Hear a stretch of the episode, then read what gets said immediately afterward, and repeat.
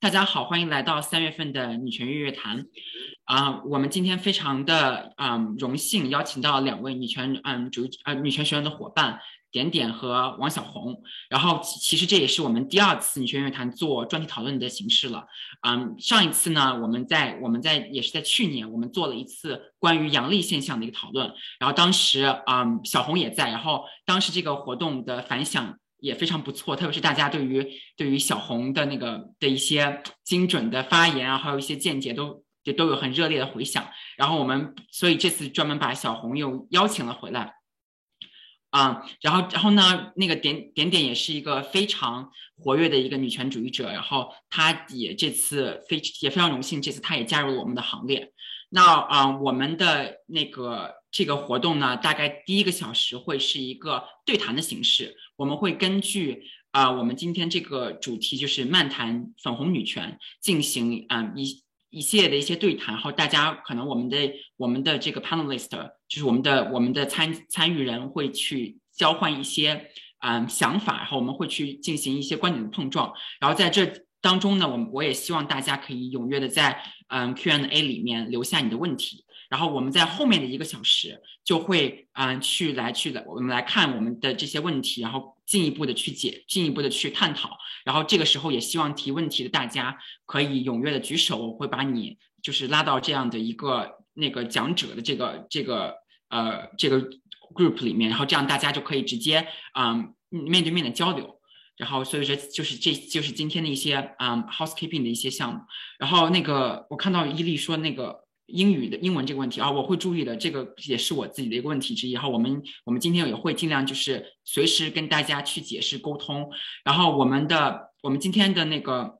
嗯负责我们技术的是一位新的朋友，嗯，小明也会给大家在我们的这个 chat 里面更新一些关于女权学论的一些信息。啊，那话不多说，那我们直接就开始吧。然后所以说啊，还是做一个。介绍啊，先从点点开始吧，因为你嗯，你是第一次作为我们的这个这个参与人来参与我们女权学论的这个专题讨论的的这个这个活动啊，你可以先做下自我介绍。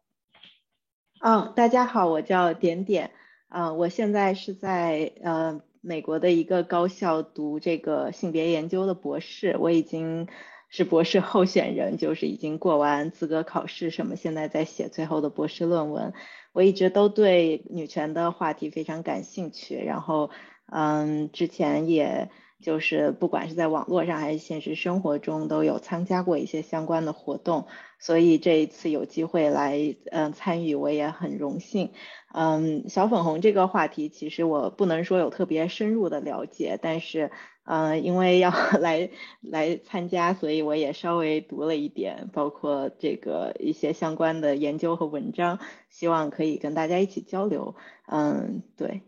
好的，好的，好的，谢谢点点。嗯，那个，然后接下来是我们的老朋友了，王小红。大家好，我是小红，我是一名跟法律相关的普普通通的上班族，然后今天也非常荣幸能能跟大家一起讨论我们上次没有讨论完的粉红女权的话题，然后今天也可以聊一些我最近非常感兴趣的一些社会议题，比如说谷爱凌啊，比如说小花梅事件，所以很期待今天的讨论。嗯，好的，谢谢小红。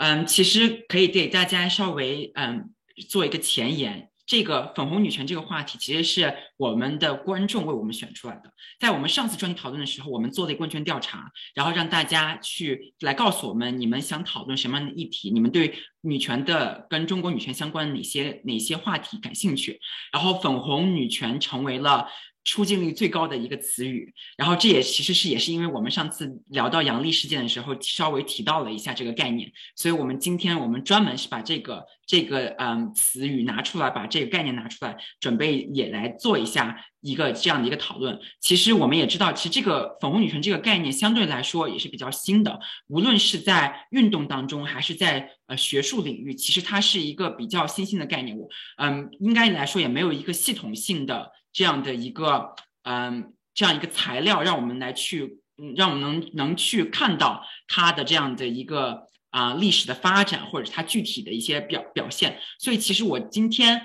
嗯用来开始我们今天讨论，其实我第一个想想讨论和或者是想问两位参与人的，可能就是“粉红女权”这个词出来之后，我们怎么去理解它？怎么去定义它？就是因为本身这个词语，它的它的出现是我结合了“小粉红”这个词，对吧？然后它有特定的这个中国大陆的本身开展女权运动，还有本身它的这个政政治特色的这些各种因素的嗯的作用在。所以我想先看看，就是两位呃我们的 panelist 是怎么去理解这个词这个词语和这个概念的。那可以让那个那个点点线来说一说。啊，好的，谢谢。这个提问其实特别重要。我以前也是读过历史的那个研究生，所以我觉得我们有一个历史的视角去看，有一个新的概念或者现象的起源是特别重要的。然后刚刚索亚也提到，其实粉红女权是一个合成的词，是小粉红，呃，和女权就是合二为一的一个词。所以我觉得其实那个我们也可以先从就是小粉红说起，因为嗯，小粉红的起源其实很有意思，它也有它本来就有它的性别色彩。这个我我知道有一个媒体研究的学者张可成，还有他嗯，他还和。嗯，我认识的另外一位就是美国的这个研究者 Mariel，嗯，他们合写过一篇研究论文，就是在讲“小粉红”这个词的起源。这三个字流传开来，其实是因为二零一七年的影响力很大的网络事件，就是嗯，所谓的第八出征，就是。嗯，有一个就是因为台湾大选，然后出现了一个两岸的表情包大战，就是互相放了很多那种我们叫做 meme，就是那个一个搞笑的表情图片，然后嗯，就是他们用这种方式在网络上嗯去就是刷，就是中国的爱国者用这种方式在网络上去刷这个屏，然后但是很有意思的是。这个行为后来就被这个反对这种行为的，嗯，自由主义者加了性别化的标签，嗯，去说这个是啊，嗯，这是一群本来是在这个什么呃晋江的一个呃粉红色的板块，就是说那个晋江是一个呃就是写分享文章的网站，大部分用户是女性，然后它这个网站这个板块的背景是粉红色的，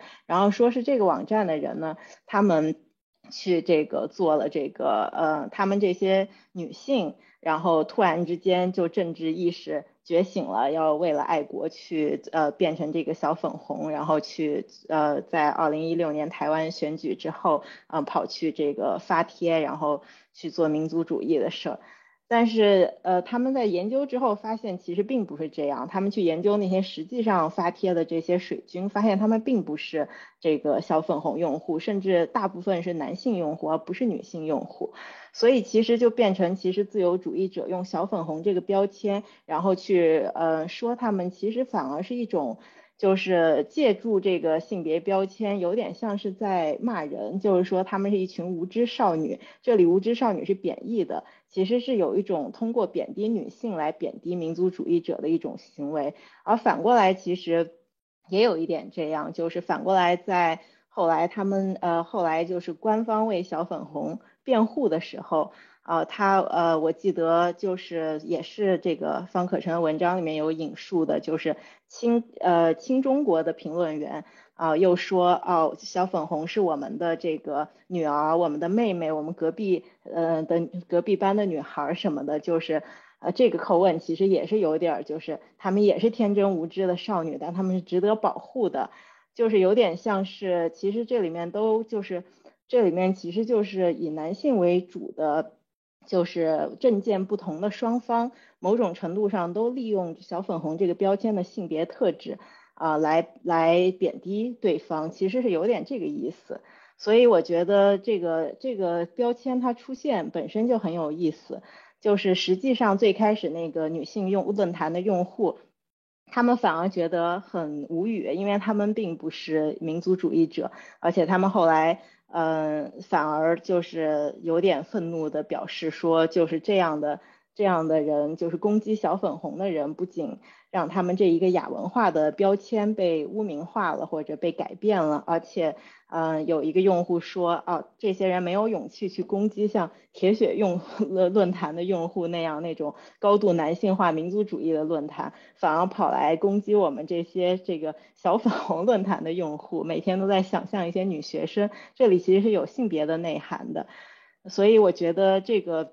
我们说到这个“小粉红”这个词的起源和它的性别色彩，其实是很有意思的。因为我们可以看到，这里男性的民族主义者，就或者说男性为主的民族主义者和自由主义者，是用一个性别化的标签来把特定的人群贬低成不理智的，贬低成这个呃天真无知的。而且这是一种非常常见的逻辑。其实包括现在咱们的。嗯，是嗯，会听说，比如说对乌克兰战争中也会有这种评论，把战争包装成要不然是对弱女子的拯救，他们是一些无知的人需要教育，他们被洗脑了，或者他们是需要保护的人，是祖国母亲或者这个祖国女儿之类的。其实这是一种很性别化的表达。然后另一方面，当然就是我们也可以看到小粉红或者粉红这个词。确实已经变成了就是对爱党爱国的网络水军的一个称呼，它已经失去了就是最开始说的是什么某一个论坛的板块的这这个原意。那这个，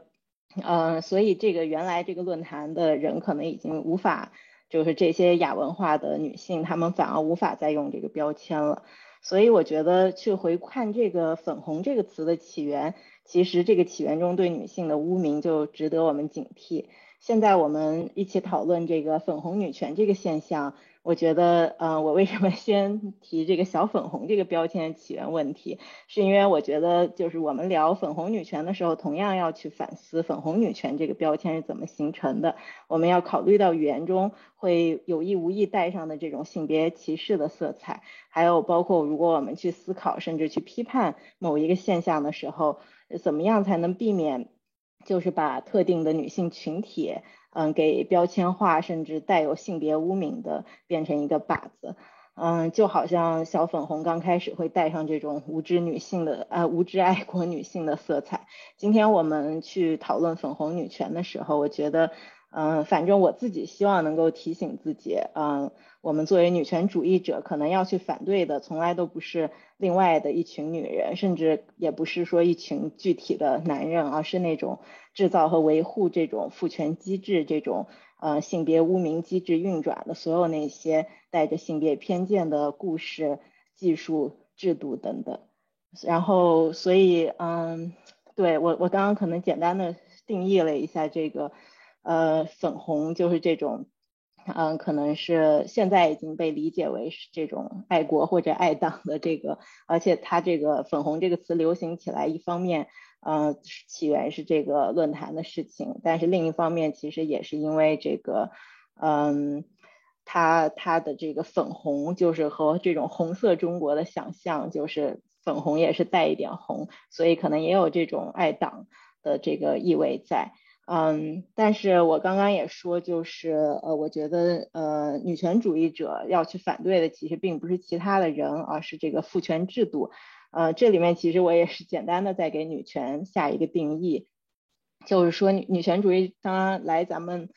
论坛的朋友可能也都对女权主义有一些兴趣和了解，可能也知道女权主义不是铁板一块，也有很多不同的这种运动方式啊、思想流派啊。嗯，但我想可能我我提出反父权这个基本的这个，嗯，算是比较一致的目的。我我自己更喜欢父权而不是男权这个词啊，因为我我比较担心说男女这种说法会把性别限制成两性，或者会把社会问题简化为一种生理上的区别。而父权其实指出了这是一种就是当爹的那种强权逻辑。嗯，比如说，其实同为男性的父子之间也会有这种呃呃等级制，然后我们也会开这种叫爸爸的玩笑，因为我们知道这种爹位或者这种，其实它指的是这种强权的逻辑。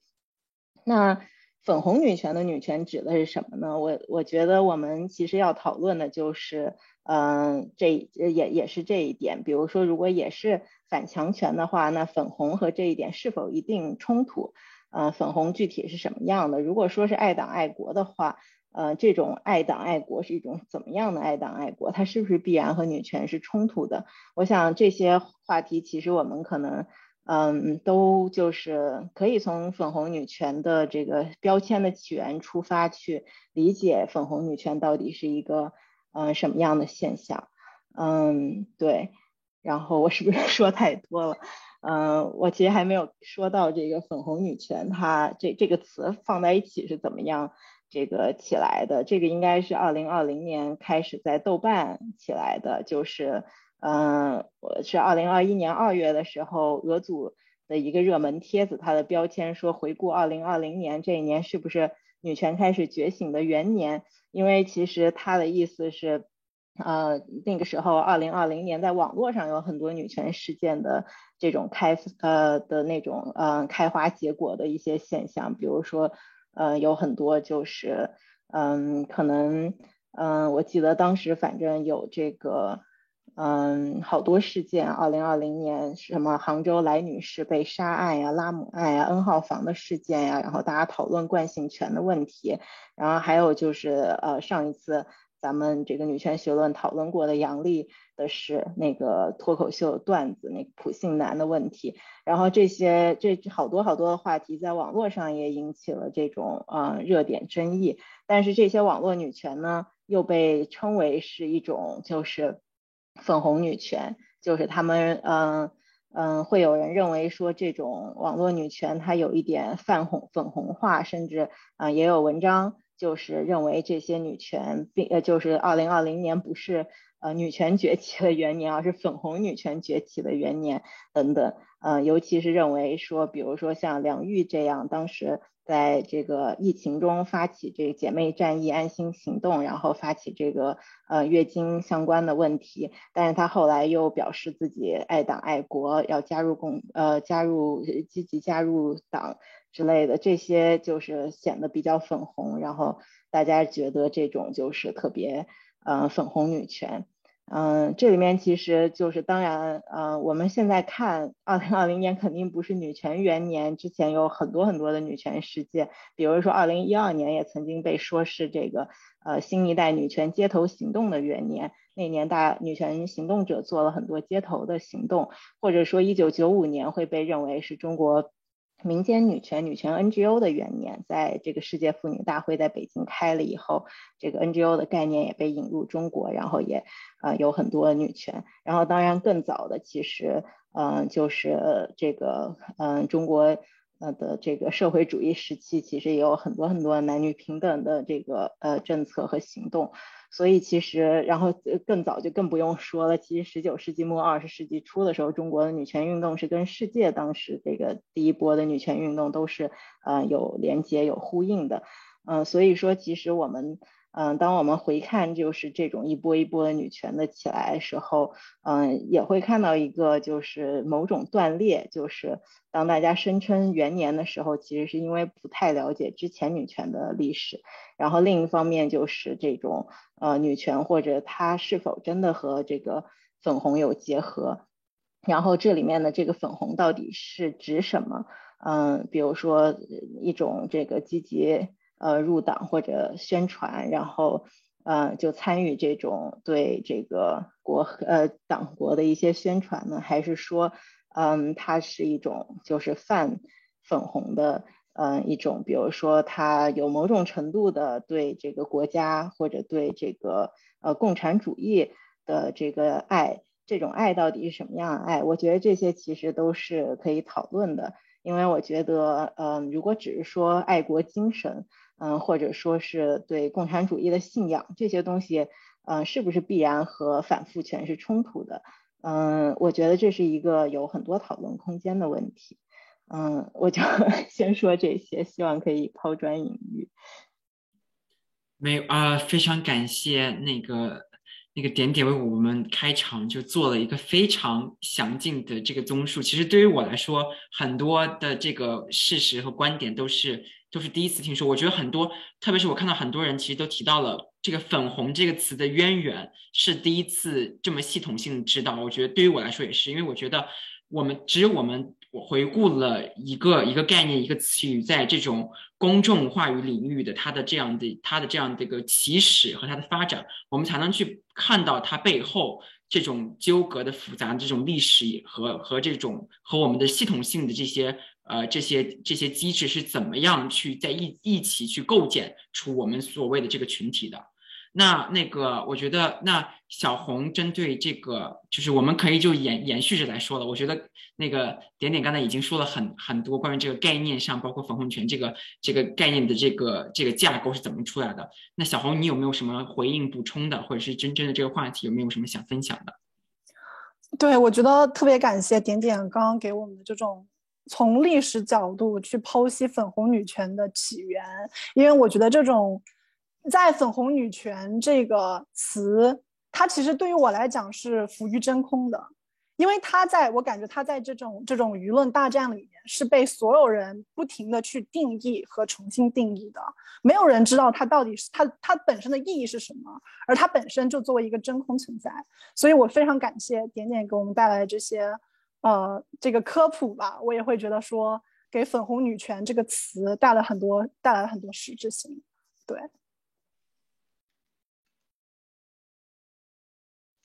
嗯，好的，那你要不要继续，就是针对我们刚才这个这个话题，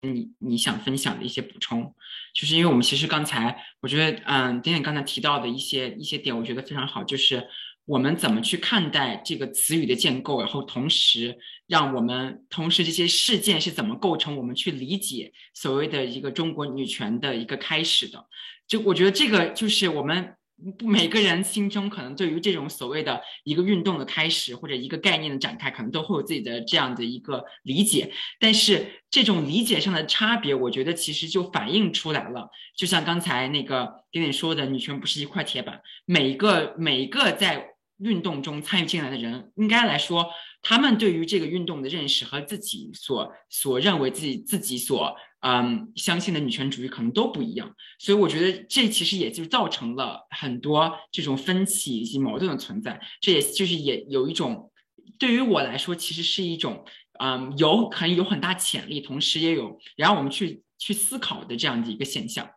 嗯，我知道那个小红，你有你针对粉红女权这个概念，其实有一些呃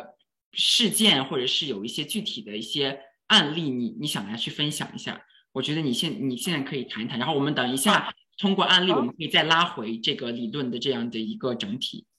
嗯，好，我觉得其实，在点点做做这段历史科普之前，我对于粉红女权自己的理解就是，它其实是。中国女性在当今社会下非常、非常可以理解和非常自然而然的一种诉求，就是她们同时需要这种来自于国家的认同和对于国家的归属感，可是同时她们也认识到自己作为女性在这个男权社会中是有一些不平等的，所以我觉得。这个这个是我自己开始对于中国对于中国粉红女权的理解，而我最近对于粉红女权这个身份有了更深一层的认识，是因为我之前有提到的谷爱凌事件。所以虽然它虽然它不能说是一个事件，而是说这个一个文化现象或者这一场舆论混战。我想，我不需要过多的去介绍谷爱凌，大家都应该知道她是谁。就是她有着华尔街精英的北大母亲，她爸爸很神秘，但她爸爸来自哈佛，而且她爸爸是个白人。她从三岁开始滑雪，十四岁的时候已经在美国获得了各各种各样的全美冠军。但是在十九岁的时候，呃，不是十九岁，二零一九年的时候，她非常令人意外的选择了加入中国国家队。并且在二零二零年开始为中国得非常多在滑雪项目上面的金牌，然后在二零二二年冬奥会得到了两金一银的成绩。在开始对于谷爱凌这个这个这个女生和这个文化现象开始的剖析之前，我想我想提到一点，就是其实这个女孩她在我来讲，在我来看，真的是中国网民价值追求的顶点，因为她一长得好看。身材好，学习好，体育好，家庭好，同时他是一个外国人，他是一个白人，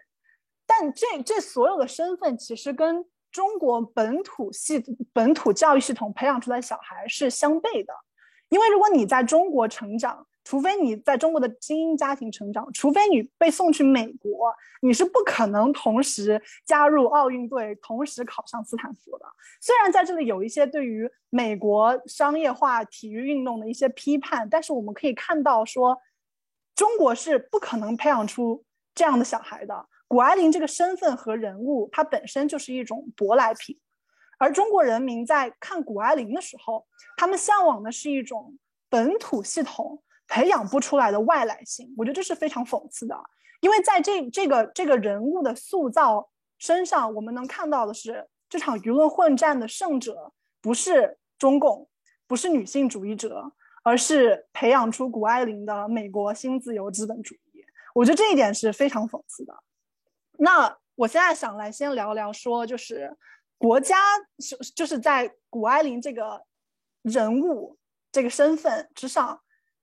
他是国国家是如何塑造他的形象的？因为我们可以从他身上看出，中共对于引导舆论已经达到了一种登峰造极的程度。因为中共知道如何去精准打击年轻人的喜好，这是一种脸谱化的造神行动。榜样、英雄和现在的偶像，我觉得这三个词都是可以互相代替的，都是交替的。但是他们三个代表了不同时、不同时代人们对于榜样的一种定义。以前是榜样，以前是英雄，现在我们有的是偶像，是 idol。但是他们的本质是换汤不换药的，他们都是一种提升行动力和忠诚力最有力的武器，因为它是有激励性的，它使人不由自主的去跟随这个榜样，去学习它，去模仿它，并且去成为它。而所有。社会运动和国家主义推动者其实都非常善用这样的武器，因为你在美国，你看有 Rosa Parks，有马丁路瑟金，马丁路瑟金，在中国你有雷锋，有董存瑞，他们的本质都是把一个人脸谱化、扁平化，从而让人有去追随、去模仿的一种欲望，因为他们是完美的。所以我觉得谷爱凌在这个层在这个层面上，她也不意外。它的神话的背后是整个系统、整个中国中共体系对于他身上所在的矛盾的一种保护，因为在一方面，她是非常光鲜的青蛙公主，国家的骄傲，大牌所有人都在追捧她，但是我们没有看到的是中共对于她的保护，对于国籍问题的封闭，对于关于她身上那些矛盾的封杀。所以从从谷爱凌这个形象上，我们能看到说，国家是在很很有目的性的去塑造一个可以为他们所用的形象，而且这个形象的塑造已经达到了非常高级、非常出神入化的地步。因为年轻人是很能接受这一套的，他们对于年轻人的心理把握是把握的非常好、把握的非常紧的，就是。谷爱凌，她她可能跟以前的榜样不一样，她是一个比较亲亲民的亲民的形象，因为她经常会称自己说说我的粉丝不是我的粉丝，我的粉丝是我的朋友。但在这里也是有一层矛盾的，因为如果你太过于去亲近民众，你太过于去暴露你自己的点点滴滴，你很容易违背国家为你塑造这种形象。我觉得很好的一个例子就是之前他在 Instagram 上面评论，就是有人在他的那个。有人在他的 Instagram 上面怼他说：“为什么别人在中国的人都不可以用 Instagram，别人都要翻墙，为什么你可以？”然后果然就说：“没有啊，就是每个人都可以下载 VPN 啊，就是 App App Store 上面就是都有可以下载啊。”然后就这篇帖子就不不出意外的被删掉了。我觉得这个这个事件是一个很有趣的冲突，就是他这种。对于国家对于他形象的保护和隔离是可以被这个偶像所打破的，他是很容易通过说错话、做错事这样那样的一些触犯红线而去打破这样的形象，而国家是不不不能去允许的。这是国家对于他的塑造。我现在想讲他如何实现他自己的形象塑造，这种保护和隔离其实并不是国家一厢情愿的。就是我觉得是谷爱凌她自愿加入的一场演出，从我觉得彭帅很快乐到嗯，我我觉得每个人都可以在 A P P Store 上面下载这个 V P N，就是谷爱凌她是在很自自发的、有自主能动性的去加入这种嗯外宾特权的一个塑形象的一个塑造。之前我以为他只是披着这种特权的外衣，演出一种无知，就是他觉得好像就是通过觉得自己不懂中国国情，呃，觉得我我不太懂中国人民的水深水深火热，从而被原谅。但是我现在发现，他好像是真的不知道，他好像真的不知道，在中国你下载 VPN 是违法的，是会被抓起来的。就是这一点是，我觉得，我觉得非常非常搞笑的一点，就是他他他自己是真的不知道。所以我觉得他的这种无知，他的这种外来人外宾的身份特权，其实是，呃，有人刚刚说话吗？其实是可以在对于民众来讲。他们自己切身可以体验到的一种割裂性，这也是粉红女权在谷爱凌文化现象当中的一种割裂性，因为他们能感受到他们的诉求和榜样谷爱凌这个粉红女权的榜样之间的割裂。因为谷爱凌她是一个金字塔尖的女，金字塔顶尖的女性，她其实已经超越了很多女性主义者的诉求，她她她她并不是，她她已经不是在。追求就是我，我要跟男性有同样的机会。她是已经超越了这些追求的，他没有这样的追求。所以我觉得在这样的情况下，民众也是知道说，我我跟谷爱凌之间是有很大的差别的。所以我觉得这是我想接下来跟大家一起讨论一点吧，就是从谷爱凌这个身份当中，我们能看出怎么样他们和我们之间的割裂。或者说，再加入一个新的身份，加入徐州小花梅、谷爱凌，我们和徐州小花梅，我们三个女性身份如何自洽和如何去理解对方的女性身份？我觉得这是非常有意思的。好的，谢谢小红刚才对于谷爱凌这个形象的分析。我觉得，我我觉得 对于我来说，就是我觉得甚至有一种，嗯。就让我重新有了新的视角去看待这个世界，而且我觉得刚才其实小红针对这个呃，对于她的这个形象塑造，其实也提到了一个非常重要的点，就是其中的矛盾性。其实我们对在中国的这种，在中国大陆这种女权运动，包括女权运动推举出来这种这种这种被。被政府或者是被中共所所崇所崇尚的这种女性的形象中，我们无时无刻不能不不不无时无刻不感知到这种矛盾，但这种矛盾却是总是会避而不谈，总是会被会被会被那个嗯怎么说呢？就是说会会被删掉，会被和谐掉。就像你刚才提到那个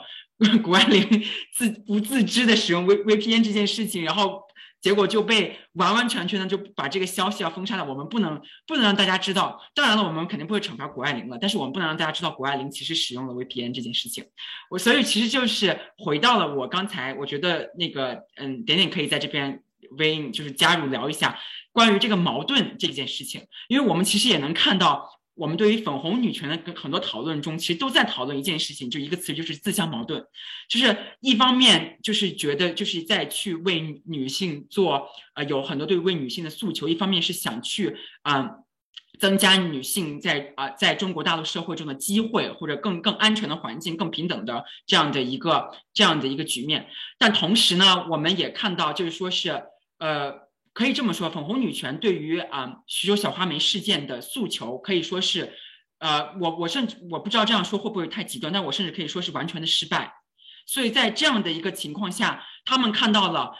这个这样的一个这样的一个机机制是他们真正想看让大家看到的是谷爱凌，而不是去解决像。这没有这些，没有这些特权，没有这些机会的这些徐州小花梅的事件，那他们看到这个时候，他们我不知道真正的就是粉红女权，他们怎么去去调调和这个矛盾？我觉得就是还有这个矛盾之背后，可以让我们怎么去观察这其中的很多的差异，比如说我们说的像这种这种嗯 censorship，就是这种国家的这对于很多内容的管控。那我觉得那个点点，你要不要来稍微啊？可以算是我们的一个延伸来去说一下这个事情。嗯，对我我虽然也不是不能够 说我那个了解因为粉红女权本来是一个我们贴的标签，我不知道有谁就是会自我标签成粉红女权啊。但是其实这次的网络舆论，我们也能够看出来，就是一方面我们可以看到，呃，就是谷爱凌被作为一个偶像去塑造和宣传的过程，但另一方面也可以看到说，就是啊，很多人还在不断的去关心这个徐州丰县的事情，虽然在被封杀，但是也。嗯，有一个非常广泛的传播和追问，而且我也有一些朋友就是会认为说，哦，这件事儿应该会是对，就是相信，就是比可能说，如果说，呃，粉红代表着相信国家、相信政府和党的，呃，这种思路的话，那么可能对于他们也会是一个教育，因为我们确实可以看到，随着这个徐州丰县事件的政府公告一发再发，其实是越来越没有公信力。包括说，就是其实现在还是有很多人会认为说，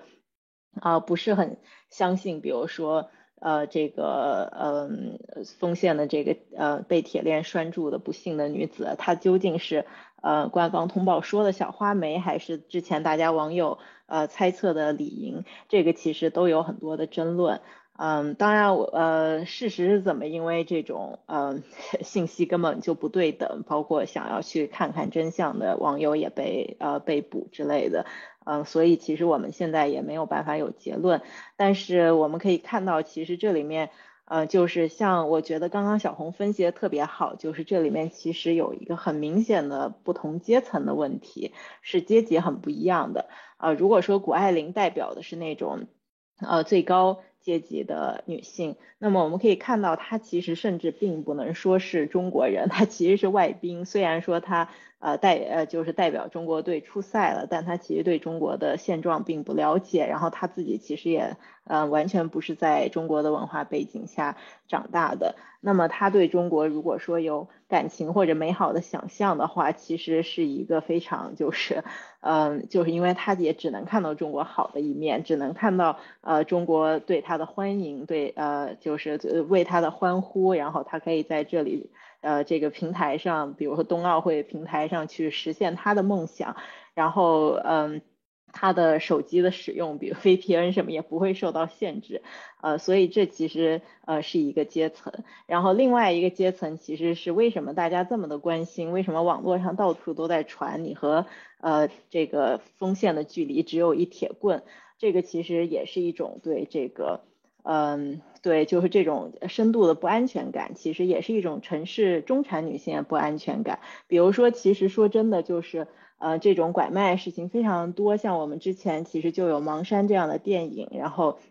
也有一些比较恶心的洗白盲山的电影，但是没有引起这么大的话题。我觉得其实跟一开始这个呃丰县的事件爆出的时候传传出的一些细节，比如说这个女性一开始曾经会讲英语，这个女性一看就是受过良好教育的女性，她其实即使疯了，即使被这么拴着，她穿一件衣服还很得体，会把袖子拉好之类的。那这些其实都激起了这个。呃，会讲英语的城市中产女性的一个很强烈的共鸣，他们会觉得啊，这个人可能就是我，所以其实这里面也有一种阶级性在这儿。我觉得，当然从事实上我们也不好说这个，呃，她这个奉献的这位女性她是李莹还是小花梅，但是呃，我觉得就是，嗯，如果她是小花梅，她还会不会得到那么多的关心？这其实也是一个可以问的问题，因为其实如果说是。像小花梅那样在云贵更偏远地区的女性，其实她们被拐卖到这个可能发达一些地区的农村的现象是非常多的，而呃，甚至对于他们自己来说，这都有可能是一种。就是改善生活的迁徙，虽然过程中充满了这种痛苦，但他们也没有什么选择的自由。然后，而且甚至也有一些人，就是就是，如果去看他们的故事，确实会有各种各样的说法。有一些人就真的觉得到了呃更发达地区更好一些，因为在嗯更偏远农村处境更糟之类，这些情况都是有的。但是啊，这个阶层的女性，她是不是能连接到那些担心自己变成李莹的这个更中产一些女性的这个处境？这其实也是一个问题。就是我觉得，呃，女权的议题，它会和阶级议题非常紧密的缠绕在一起。这是我觉得，嗯，也是特别值得思考的一点。而且，嗯，有的时候有一些矛盾，其实也可能也会是从这个角度出来，因为，嗯，很不幸，就是我们的这个社会，它其实有的时候会导致，嗯，这种不同阶级女性之间出现这个某种冲突，比如说可能，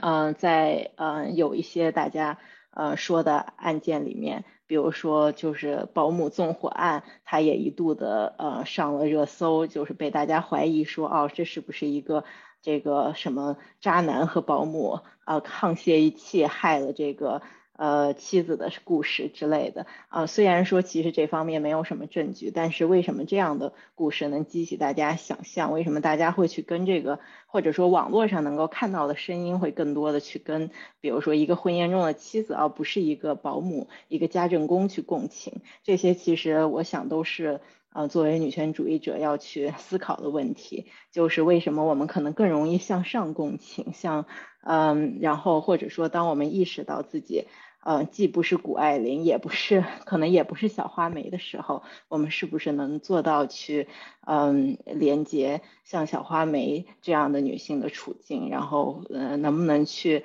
反思到这个是什么样的制度在割裂不同的女性，什么样的制度让这个谷爱凌无法理解中国的女性的处境，然后也让可能很多网络上的。这个女性很难理解小花梅的处境，因为我们可能也可以看到，在这个丰县的事件上，最大的声音可能还是比较简单、嗯粗暴一些的，觉得哦，所有这些都应该判死刑。但是我们其实可以看到，有很多妇女本身参与了这种拐卖，就是贫困地区的妇女，特别云贵地区，像小花梅那样的女性。那这里面其实确实是非常复杂的问题。嗯，我暂时想到这些。嗯，好的，非常嗯，谢谢嗯那个点点。我觉得刚才其实就是点点，我觉得他的这个进一步的那个描述，其实就是让我进一步的这个讲讲的这些呃关于这其中的这个复杂性，其实就是呃回应了刚才小红说到的关于这个。谷谷爱凌、大众和徐州小花梅这种不同的三种不同的代表不同阶级或者是不同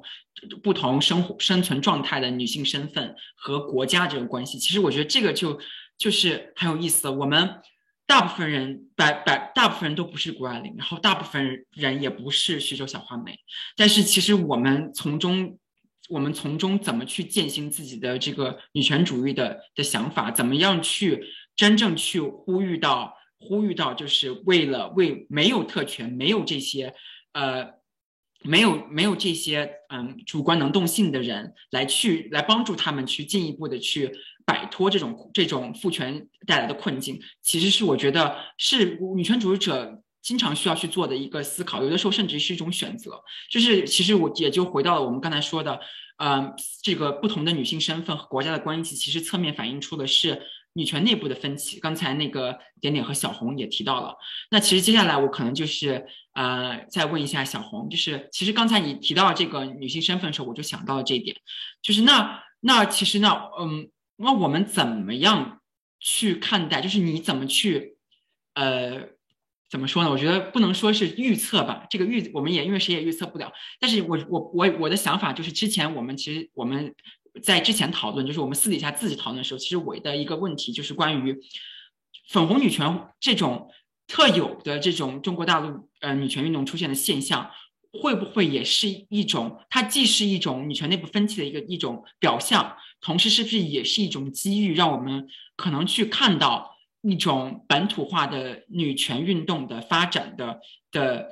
的一种雏形，或者甚至是说，我们可以不可以从中，甚至可以总结出一些方法和理论？因为我们当然知道，呃，有的时候，呃，以卵击石，它就是现事实是事实存在的一一种一种现状。那我们怎么能在越来越那个缩紧的这种夹缝当中，来去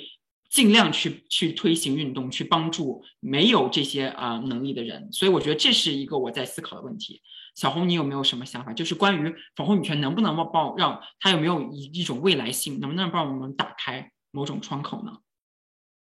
嗯，我觉得在这里，我其实想的是，嗯，我们在做理论和做运动当中是不是应该有割裂性？因为我在想的就是说，是我们在做运动的时候，确实是需要考虑说大众接受什么样的理念，怎么样去更多的调动情群众的情绪，让他们加入到这个运动当中来。所以在做运动的时候，我们是需要有一些迎合的。可是，在做理论的时候，我们应该怎么样去去 navigate，去去怎么说，就是引导，去引导和去探索事情的真相。因为我们之前也讨论的，说是就是粉红女权，它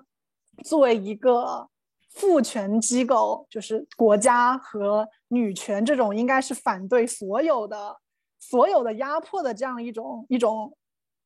一种思想的情况下，它其实本身是冲突的。就是我们做理论的话，是不是我们应该怎么样？我们应该怎么样去理解粉红女权？和当我们做运动的时候，我们应该怎样去尊重粉红女权？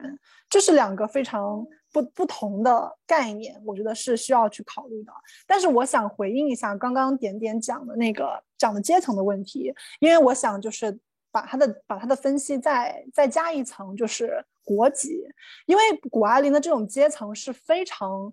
有特殊性的，它是一种美国自由资本主义下培养出来的心态和阶层，他所接受的这种德智体美劳全面发展的教育和对于文化的包容性，是中国社会现在不能给他的人民所带来的。所以在这种情况下，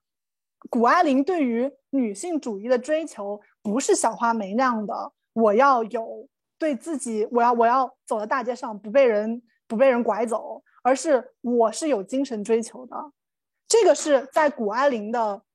这个他的他的发言当中是可以反映出来的，因为他他告诉大家的说是说我为什么回来中国，是因为我想让更多的人爱上滑雪，这是多么多么宏大的一个美好的一个理想啊！可是事实上，又有多少人真的有那个钱、有那个精力可以去滑雪呢？真的有多少人会那么在意滑雪呢？真的有多少人可以有那个机会把滑雪当成一种人生的爱好、人生的热爱，或者说把它当做一种在中国这个语境下把它当做一种工作？我觉得这都是不可能，都是不能存在的。所以我觉得在这样的情况下，我觉得比较可惜的是，我们能看到的是性别追求和阶级追求，它其实是。共共享天花板的，就是你的性别、你的阶级决定了你的性别追求的天花板，你的性别决定了你阶级追求的天花板。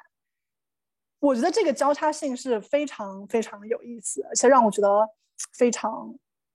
怎么说有点难过的吧。嗯嗯，对，我觉得提到交叉性，我觉得这其我觉得这其中就是我们其实。就是刚才我也看到很多人提到，就是说是在几乎在同一时间，在简简中互联网上，嗯，小花梅的这个命运和谷爱凌的爆红同时出现，让我们感感觉到了就是一种一种生一种荒谬，就是这种父权下的这种女性处境的荒谬。其实，其实刚才我觉得小红刚刚说到这个交叉性关于性别和阶级的问题，其实我觉得她。一方面，它其实就是说，从女权主义运动开始发展发展开始，其实我们已经关注到了这种。如果我们不谈交叉线的话，其实很多很多的这种讨论，很多的这种这种呃运动上的努力，其实都都是白费，或者都是一种很表面的纸上谈兵。所以，其实我觉得这种我们把这些，我们去更透彻的去看待这个问题，其实很有利于我们去思考。为什么这两两种现象会同时在我们这样的公共话语里面达到一个讨论的顶顶点？然后同时也又也让就是不不不不仅是粉红女权吧，应该是所有的关注中国女权发展的女权主义者都开始反思这这这这种矛盾所带来的，我们怎么样进一步的去呃怎么说呢？我们我们怎么样的去做下一步的事情？因为我们现在其实我觉得有的时候女权主义者啊真正。有很多时候我们没有办法，就像很多人也提到了，我刚刚 chat，我刚刚看在 chat 里面也提到很多，就说是在这样的形势下啊，又能怎么办呢？粉红女权好像也没有什么选择，她在这样的一个形势下，他们的他们是想去做出去能真正做实事的最优解，但是是不是在这方面，像小红也说也提到了。运动上可能我们想去尽尽可能的拉拢更多人，理论上是不是我们也要保持一定距离？所以我觉得矛盾其实刚才我提到矛盾这个词，我觉得矛矛盾无处不在，这是我最大的一个感受。那个嗯，点点你，我感觉你也有很多 想回应的吧？我想让你也来再再聊一下。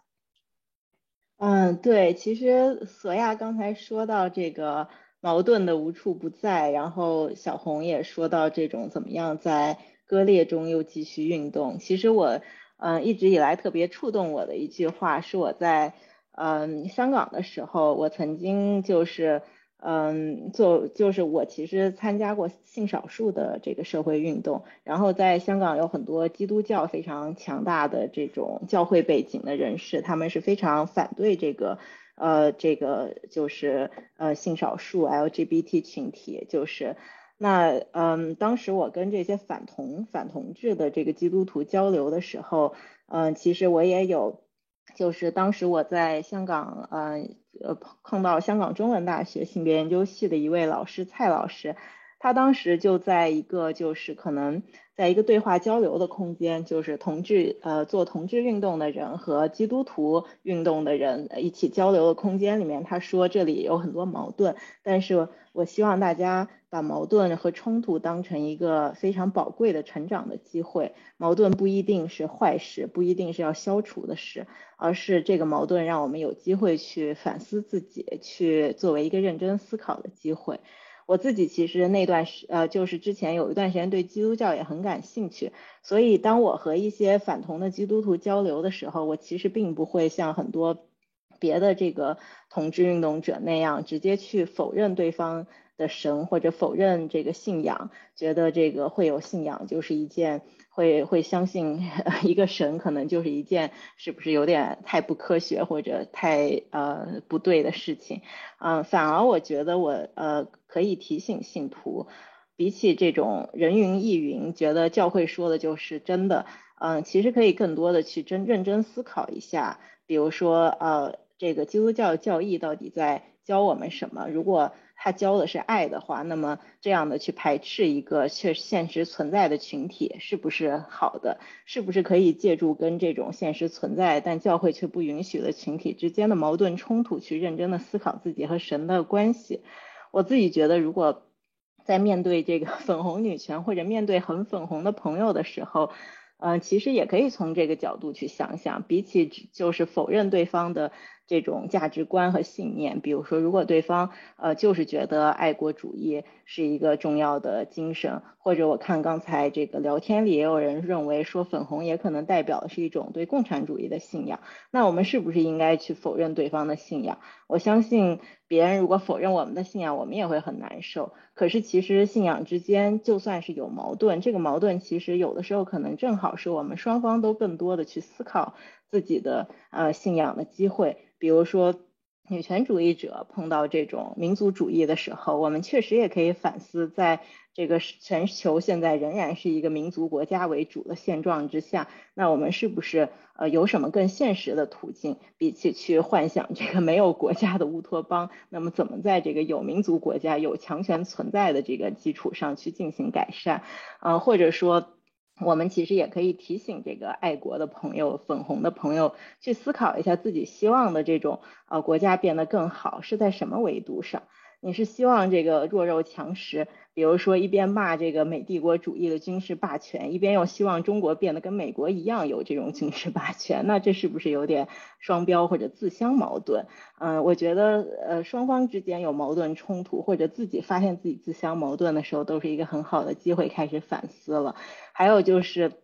或者说，我们希望国是什么样的？呃，是一个什么军事霸权的强国，还是说像比如说像北欧的一些小国家一样？大家之前也有一个网络上的梗，说这个跑路到北欧去。那如果您是想把国家建设成呃像北欧这样的性别更平等的国家、更社会主义的国家，那这是不是呃是一种不一样的愿景？嗯，还是说就是只有这种呃弱肉强食的愿景？另外就是，我觉得其实一种真诚的价值观或者信仰，它其实跟这种就是功利主义的呃这种认同其实不太一样的。有一些人他呃可能认同一个。国家，他只是呃，就因为觉得这个国家可以带给自己利益。如果呃认同别的国家有利益，他可能马上就跑去了别的国家。比如说，如果他呃表在中国的时候，可能假装是一个粉红，但是。一旦他有机会，就是比如说拿到其他呃可以给他更好生活条件的国家的身份，他可能马上就跑到那个国家去了。那这种人可能我们也听说过，这种时候他们是不是真的有爱国的价值观，还是只是呃完全是一种功利主义的价值观？这个我觉得是要考虑的。我相信，就是价值观的冲突，都是其实某种程度上都是可以，就是互相促进反思的，没有必要一定要否认对方的价值观，而是可以找到一些就是合作的机会，或者即使没有的话，也可以找到一些就是互相带来反思的地方。但是如果是这种，比如说其实并没有真正的价值观，只是一个逐利的行为。要或者是一种慕强的这个谁强就相信谁就站谁的队，只是为了呃对自己的个人利益好，而不是真的呃有一个这个自己像信仰的价值观的话，那这样的人我觉得可能会呃 比较难去跟他真的合作什么。你如果跟他合作，可能还怕在背后被捅一刀，呃一旦你成了弱者的话，所以我觉得这其实也是一个可能要区别的地方吧，嗯。我觉得点点讲的很好，就是我觉得这个是每一个，就是他已经点点讲的这种，就是对于自身理念的这种反思，他其实是超越了思想，超越了阵营的。这是每个人都应该去做反思，就是我为什么叫要相信我所相信的东西。如果你没有一个很好的去思考，很好的去批判这一点的话，那我们的讨论是没有意义的。所以我很。嗯，很 appreciate 点点讲讲这一点。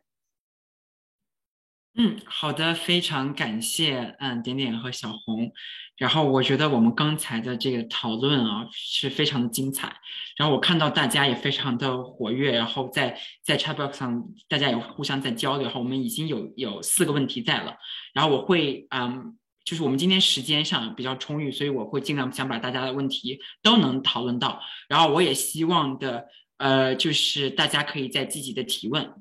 然后我先看到了一个问题，我觉得大嗯这个问题我先把它 answer live 一下，这样大家都可以看到。然后那个点点，麻烦告诉我你看到了，跟我说一声。就是这个是子清零的的问题，你们能看到吗？在 Q&A 里 Q&A 里面。我现在能不能趁这个空当？啊，好的，好的，王正老师，因为因为王正老师今天想让想让大家有更多时间讨论，所以所以没有说他要说话，但是他我觉得特别好。当然，我就是根据大家的方刚才非常精彩的讨论哈，呃，我觉得我我我挺明智的，我说我今天不要参加讨论，我就做一个听众。呃，确实大家讨论的都非常非常棒哈。呃，我就是从一个角度，因为我想今天到场的人也很多，呃，我就想利用这个机会做一个小小的 survey 一样的哈，想了解一下。呃，在这之前呢，我先对一个词提出一点点疑问哈，就是大家在用“小花梅”这个词来指，呃，丰县的被锁链锁住的那位女性。我觉得这是官方想让我们做的对他的身份的界定啊，而我们其实呃网民们都不认为被锁住的那个女性就一定就是云南被拐的被拐卖的小花梅，所以我我还是建议大家，如果在定义上更清晰的话，呃，就尽量 不去用官方的界定。而只称她今天是什么样子，那她就是铁链女，而她的真实的身份还是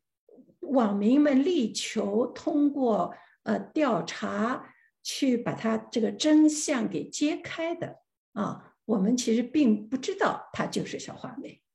对吧？不确定，所以我是我是比较建议，呃，为了表示我们不认同现在官方五个。呃，这个这个这个通知中间、声明中间，非要说他是小花梅，我不认同这个立场。呃，我建议我们还是用铁链女比较准确一些？这是一点啊。呃，第二点呢，也是跟这个相关，因为刚才大家讨论的、分析的都在好多层面都讲到了。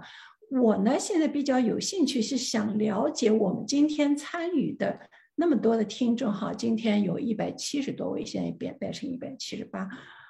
呃，我很想了解大家在这个事件中，除了看到铁链女的这样一个事件所揭示出来。在今天二十一世纪的中国，依然存在着性奴隶制，啊，这个现在我们看到的就是个性奴隶制，而且不止他一个人。后来网上又暴露出很多很多这样有悲惨遭遇的，啊，被拐、被被被这个性暴力，啊，遭受了很多这种暴力的痛苦，失去了自由，至今在。提供着性被被性奴役的这样一些女性哈，大家为这样一个现象感到非常的震怒，非常的呃震惊，当然也引起了刚才点点讲的分析的非常好，中产城市中产的这种恐惧，没有安全感哈，各种各样复杂的背后，大家谈的都非常好。但是我觉得在这个现象中间，大家愤怒的还有一点。就是官方一而再、再而三的撒谎掩盖，呃，而且呢，继续在呃压制民间的声音。那现在更不得了了，一天到晚就给你删删了，是吧？把所有的关于铁链女的呃这种追问的声音，他在网上都要给你删掉，删的还还很快，而且呢，还去惩罚啊那些希望调查的人。包括那个巫医是吧？到现在呃还下落不明，已经被被抓起来了两次了哈。呃，那么其实大家看到的就是一个是性奴隶制这个现实，一个是国家不仅不作为，还要遮蔽、撒谎、打压啊，在这样一种。呃，局面底下，我很想知道，呃，今天来参加的肯定都是都是受过教育的哈，应该应该说都是受受过教育，而且我我估计也是大部分以诚实为主的。呃，我很想知道，呃，在这这个事件这种双层层面上的暴露出来的巨大的问题，对我们个人的认识上，对这个。政治制度的认识上，对这个社会体制以及文化啊，这个父权文化、性文化依然存在的这种，把女人完全作为一个性工具的啊、性对象的、性物品的交换的这样一种社会存在，看到这一切以后，对你的认识上有没有什么样的变化啊？这是我非常想了解的。如果听众中有人愿意参与来，在这个层面上来讨论一下的话，我也我也很希望这个。这是我的一个，因为平时也不能接触到太多的年轻人哈，所以想利用这个机会来做一个小小的 survey，小小的一个社会调查吧，听听大家怎么怎么说的。对，大家可以举手，大家可以举手，然后我就我就会邀请你，好。然后到，然后结果，然后你就可以发言了，就可以就是可以作为就语音发言。然后我看一下，就是看一下有没有人举手。然后根根据王王正老师的问题，哦，有一位朋友已经举手了，我看一下，是呃，哦，好的，他已经上来了。你好，静张张静，你可以把那个你的麦开开，你的啊，你的麦。好了，现在开了。呃，就是现在我不知道是不是只是只是呃，嗯，不是四讯嘛，只是只是发言，声音发言是吧？对对对对对，你只需要你可以只是声音发言。OK，是这样子。呃，我刚才哈就是听着大家就说，呃，关于这个粉红女权的这些解释啊，哈，还有一些讨论，我看了那个 chat 上面有一些讨论呢，那都是都都非常的呃非常的好。可是呢，哈，我只是想说呢，其实要解决呃中国的这女权的这个问题哈，呃，到底它是跟粉红女权一般的女权的概念和粉红女权概念，它真的在身背后的意义。真的不同，这这个呃，到底叫背后的这个关键是什么？它为什么不同？实际上就是一个粉红女权是在党的指引下去啊去运作，它在跟在很多意义上跟那个呃爱三治教会那是一个同等的意义。你信神，你是教在教会吗？可是要在党的领导下，那叫做爱国教会。那也就是说，你的粉红女权吗？你你要搞你的女权主义，你必须得是爱国的。中国大家的哈，中国人把爱党、党、国家和国家这个概念都等同起来了。党是什么？党是母亲，这是我们从小接受的这个概念。母亲是谁？母亲就是党。然后党是还代表什么？党代表国家，所以你爱国，你就必须得爱党；爱党就必须得爱国家。所以呢，哈，在嗯女权的这个问题上，实际上我们看到，在文革当中，江青那个时候，它也代表一种女权吧，一一种一种一种女权的那种呃解放了那那种呃思想。当时他们也有很多什么男女平等啊，哈，女性女性出来工作啊，就包括刚刚开始四九年哈，中共 take over 的时候呢，就已经呢哈，就在呃，比如说婚姻啊、什么自主啊这些东西，这这些法律上哈，都有一个看起来是很先进的，可是呢，最后发现呢，他们都是在一群男人的领导和指引下做的。比如说毛泽东把江青给推出来，他是他老婆，然后做了一些什么事情，然后让他出来，然后他想放的时候就放，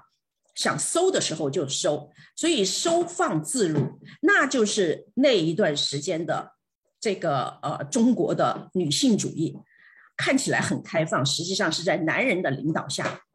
然后我们再看一看他们的四十年，将近四十年的计划生育，把妇女的子宫。给靠住，那掌握在妇女的子宫，掌握在那个党的这个呃手里面。你要你生你就生，五几年的时候是鼓励鼓励所有的人去生孩子，呃有没有病你生生能生不能生你都必须得去生。那个到六几年七几年的时候，觉得人太多了，你妇女不能生。就算怀孕了八个月、九个月，逮住以后就是他，就拖进去，然后就是往死里整，一尸两命案的这种事情多得不得了。所以，然后现在呢，又发现，哎，人不够了，哎呀，要听党的话，要为国家做贡献，生啊，两个不行，三个。所以就是这么多年来，我们看七十年来，中国妇女的子宫呢，就是掌握在党的领导下的。所以现在的这些。粉红啊，就是小粉红的这些呃这些女权团体，他们都是在党的领导下做一点事情，就包括，就就是就是就包括就前段时间我们看到的那些那些什么呃在在党的领导下能够得到中央电视台呀，或者是得到那些嗯那些党媒的宣传的那些所谓的女性团体，他们所做的送月经纸啊这些事情。你说一般的女权团体，包括你们这个什么呃，这个呃，就是现在的这个论坛女女权那个学论，你你们要是做了什么东西，你看党媒会不会宣传你们啊？因为你们不在党的领导下，他不会宣传的。所以呢，现在我们就是呃，不管是小花梅也好，还是呃那个谷爱凌也好，我觉得他不是我们要呃去 attack，或者是要。拿来就是说是的重点，重点是说粉红女权是在党的领导下，然后呢，女性的权益、人权和女权呢，我们是都应该支持，都应该嗯推进啊推动的，这是这是一个我们的一个话题和或者或者是我们一个方向，就是一个其中的一个方向。所以谷爱凌嘛，这他就根本就谈不上。我觉得他那个还离得远一点，他就是不了解实情的那种，那那那种爱国呃国外的呃那个吧，就谈不上小粉红呢。就是他就是不了解，就是有点利益在里面。妈妈的推动，他就是 OK。对，张静你好，那个那是是是好，我就说完了，谢谢。好的好的，谢谢。因为我看很多朋友特别积极，在你说了之后。等，然后很多朋友都举手了，然后我麻烦那个小明把说完的话的朋友可以就稍微移移移到移到我们的那个 participants 里面。然后我下面是那个伊利上来了，伊利也是非常活跃。然后刚才我看他从一开始就在，伊利你好，伊利你在吗？你的麦没有开，你的麦没有开，我们听不到你说话。哦，好，你现在开开了。嗯，好，呃，主持人好，我基本上得到消息我就来参加咱们这个女权学院的活动，呃，感谢王正老师，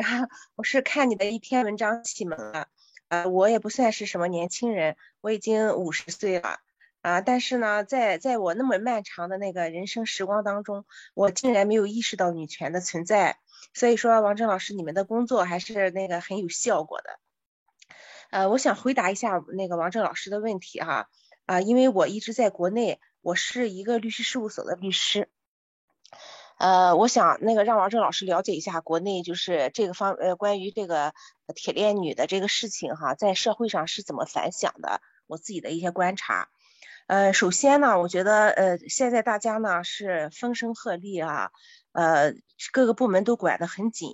每个人心里都心知肚明，这个事情，呃，应该怎样才能不触犯自己的利益？自己怎么不能被规训？虽然网上呢有很多的知识分子哈，在那段时间内，我们能看到国内的知识分子发了还真是比较大量的文章，点击率也比较高。但是呢，我感觉这种点击呢，都是在大家感觉到自身能够得到保障的情况下，用隐名的身份去做的。呃，也就是说，如果你是一个小号啊，如果你的微信名还没有公开，你在这个上面转转文章、转转微博，可能还是有些人去做的。但是这个人数呢，以我现在的这个视角去观察的话，非常少。比如说我我所在的这个律所是全国一个比较大型的律所哈，呃，是个全国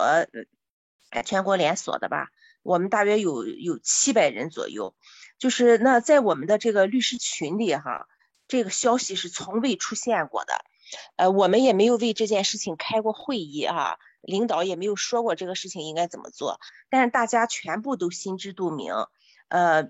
据我所的观察啊，他们的微信都不转发，呃，就是就是我这些同事们的微信都不转发这个方面的文章，我们也不把任何一个一篇文章有关的转到我们的这个大群里来。总而言之呢，就这件。这件标志着中国法治非常倒退的一件事情，哈，在我们一个律师群体里是毫无声息的，就像完全没有出现过一样。那么我自己呢，去转发这方面的文章，呃，我也写一些评论。我我不愿意用我的这个这个这个这个，就是这个企业公众号，不是是企业微信号去做，我也不愿意让我的客户知道。呃，因为我一旦让他们知道的话，他们就会觉得我很激烈，他们在将来跟我有业务合作的时候会有很多的顾虑，诶，他们有我不转发就是因为这种原因。但是呢，我有一个小号，我用我的这个小号来来转发，呃，我我没有写文章，但是呢，我我我怕写文章，我怕写文章会 会导致我这个小号也不能存在。那但是呢，我实在是忍无可忍的话呢，我基本上在每天转发文章的时候，我都会加一些评论。我在比较严重的时候，我大约一天能转发十多篇文章吧，加上那个十十十几段评论哈。嗯，那但是我很快就被禁言，我很快就被禁言了三天。我具体不知道是哪一篇文章，但是呢，我一共被禁言过两次。呃，另外就是说我我周围的那那个那个呃，我的朋友圈里的人吧。呃，基本上不在我转发的文章后面点赞，哎，我的这个小号也不完全是匿名的哈，因为就是有的我的亲戚，我的一些同学，凡是不是我这个工作关系的人，我我都把它放到我这个小号里了，也就是说里边是有我好多熟悉的人的，我所熟悉的人哈，就是几乎是没有一个人给我点赞的，我我认我认为他可能会看啊，因为在微博上这个这个话题的点击率也有过百亿嘛。他们可能会看，但是他们不点不点赞，因为他们点赞的话，他们会担心，呃，他们的单位啊或者他们的什么人来找你吧，呃，而且我所在的这个，因为我的我的那个小号的这个圈子里有很多公务员朋友啊，做公务员的，我发现他们的朋友圈里是从来不转发这个文章，从来不转发也不点点赞，他们的这个整个的行为呢，就是让这件事情在他的周围，他心里知道。但是他什么都不做，让他在互联网上了无痕迹。呃，通过这一点呢，我来分析哈，我也不知道以后我们的女权事业应该怎么通过什么样的形式去发展。也就是大家，我我感觉大家太重视自己的利益了，就是为了自己的利益哈，保护自己，保护好自己的利益，连一个类似的谈话，连一个可能的被被禁言都不敢去做，都不敢去做，保持自己完全没有的一个状态。呃，我我我觉得是比较。因为我不在这个公务员系统，不在体制内哈，我现在不是非常了解体制内到了一个什么样的程度了，就是对他们的这个管控到了什么样的程度了。我们我所在的这个度呢是是没有管控，我们也开会不说这个问题，但是大家都知道啊。当然了，我们单位还是还是和体制内走的比较近的哈，这个大家也都心知肚明，我们和体制走得很近，我们的很多的业务呀，很多的这个很多的这个社社交活动啊。都要通过和体制合作来完成。伊利提醒你一下，你能不能稍微总结一下？因为我们后面还有很多朋友想发言。嗯，好吧，我就说到这儿吧。嗯，好的，谢谢你，谢谢你，嗯，谢谢伊利。谢谢，好，谢谢伊利，刚才讲了很多具体例子，非常感谢。嗯，然后谢谢王哲老师。嗯，我看下面是那个夜宵。Hello，呃，我是比较年轻的学生，然后自从。嗯，来美国读书了以后，其实微信看的不是很多了，主要用 Instagram。嗯，这是我个人原因。但是 Instagram 上面我的朋友会转发很多信息，但是嗯，还是不多。那我个人在这件事情里面的比较新的认知是，虽然我之前知道国内有妇女拐卖的问题，我妈妈也和我提到过她小时候嗯听说过的被拐走的孩子的故事。但是这是第一次，嗯，有一件真正引起我感觉到，嗯，这件事情的严重程度，还有我的无知程度。然后我在学校的一个 X 上面，顺便就使用了这个话题，然后进行了一些相当于阅读文献的工作。然后我发现，其实学者很早的时候就开始研究了，嗯，两千年出头的时候有很多很多很很多的 research。然后，嗯。那个时候好像主要 focus 在解决方案上，然后他们认为提高女性和儿童自我保护意识可以帮忙。但是结合我们这次的事件，我我我是真的觉得，嗯，systematic 的问题非常非常的严重，而且有一种越来越严重的趋势，比如说利用防疫的手段去阻止大家深入考察，嗯，把整个村围起来。还有就是，嗯，知道了一些新的我以前没有听说过的词汇，比如说宗族，比如说监视居住，然后，嗯，在具体的查了他们的含义以后，嗯，对这就之前知道会有系统性问题，但是我觉得我对系统性问题的具体的例子有了更多的了解以后，更深入的了解了一下这些东西。另外就是之前会觉得人口拐卖是一种。嗯，类似于远方的声音，因为都是嗯没有报道的，然后没有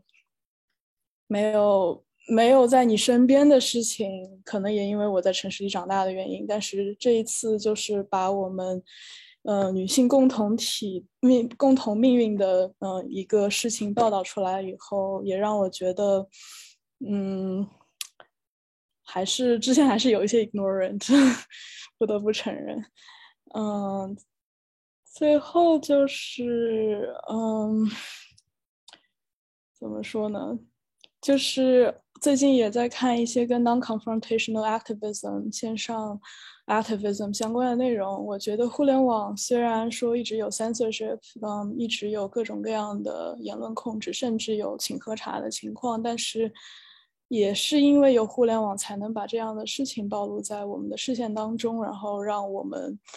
与铁链女或者其他的深受系统性迫害的女性更更好的连接在一起，更好的有信息沟通。嗯，就是这样。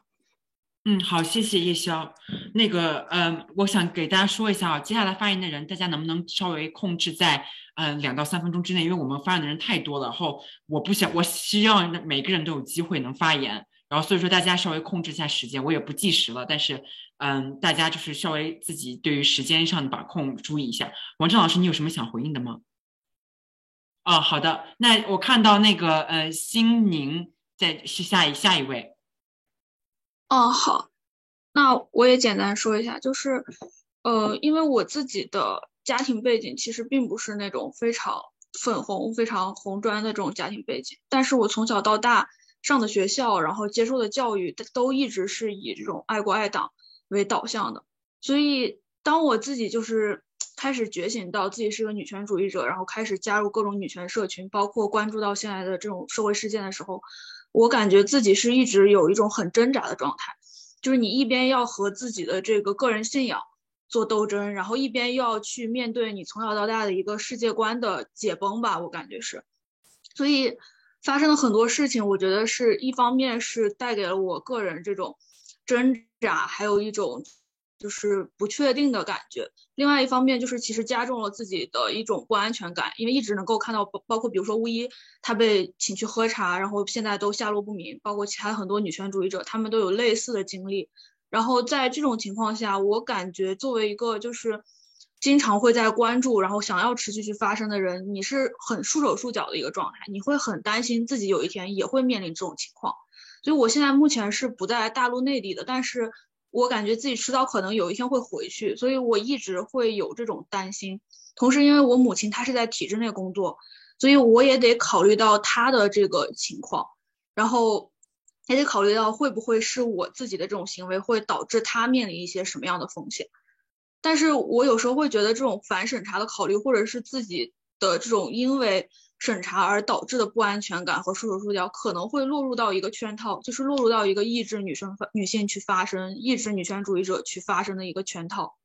然后，而且我觉得现在这种他不停的对女权主义者的迫害以及抑制，会导致反女权，它会成为一个潜规则。就像刚刚那个律师姐姐说的一样，我们会发现我们不敢去转发这些东西，不敢去说这些东西。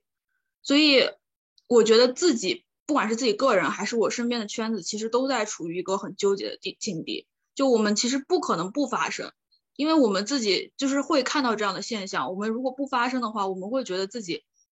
很难受，我们自己也会因为这种不发声而感觉到内心的这种纠结和就是不忍还有痛苦。但是如果我们就是发声的话，我们要一直考虑到怎么样去反审查，怎么样去去保保护自己，怎么样去保护家人。所以我觉得这个也是我自己面临的一个比较困难的境地，也是可能会可想和大家讨论，或者说希望大家能给出一些建议的一个问题吧。那我就说到这里，谢谢。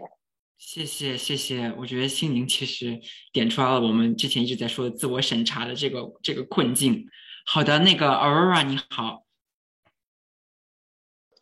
哎，请问听得到吗？嗯，可以。啊，好。我其实是想和呃提和上位上一位 speaker 一模一样的问题，但是在这之前，我想回应一下王正老师之前问到这个对于铁链女有什么样的感受。我我觉得我特别大一个感受就是，呃，明目张胆。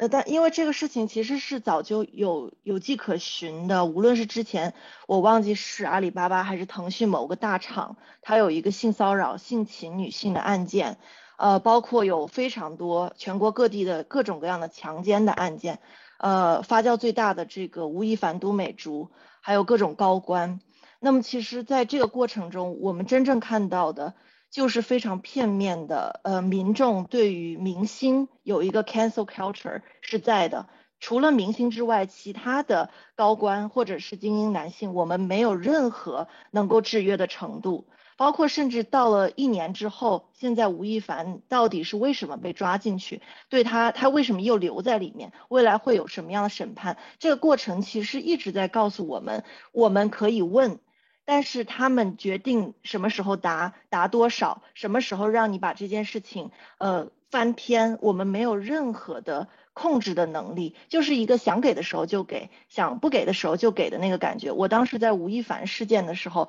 嗯，就有特别大的这么一种感触。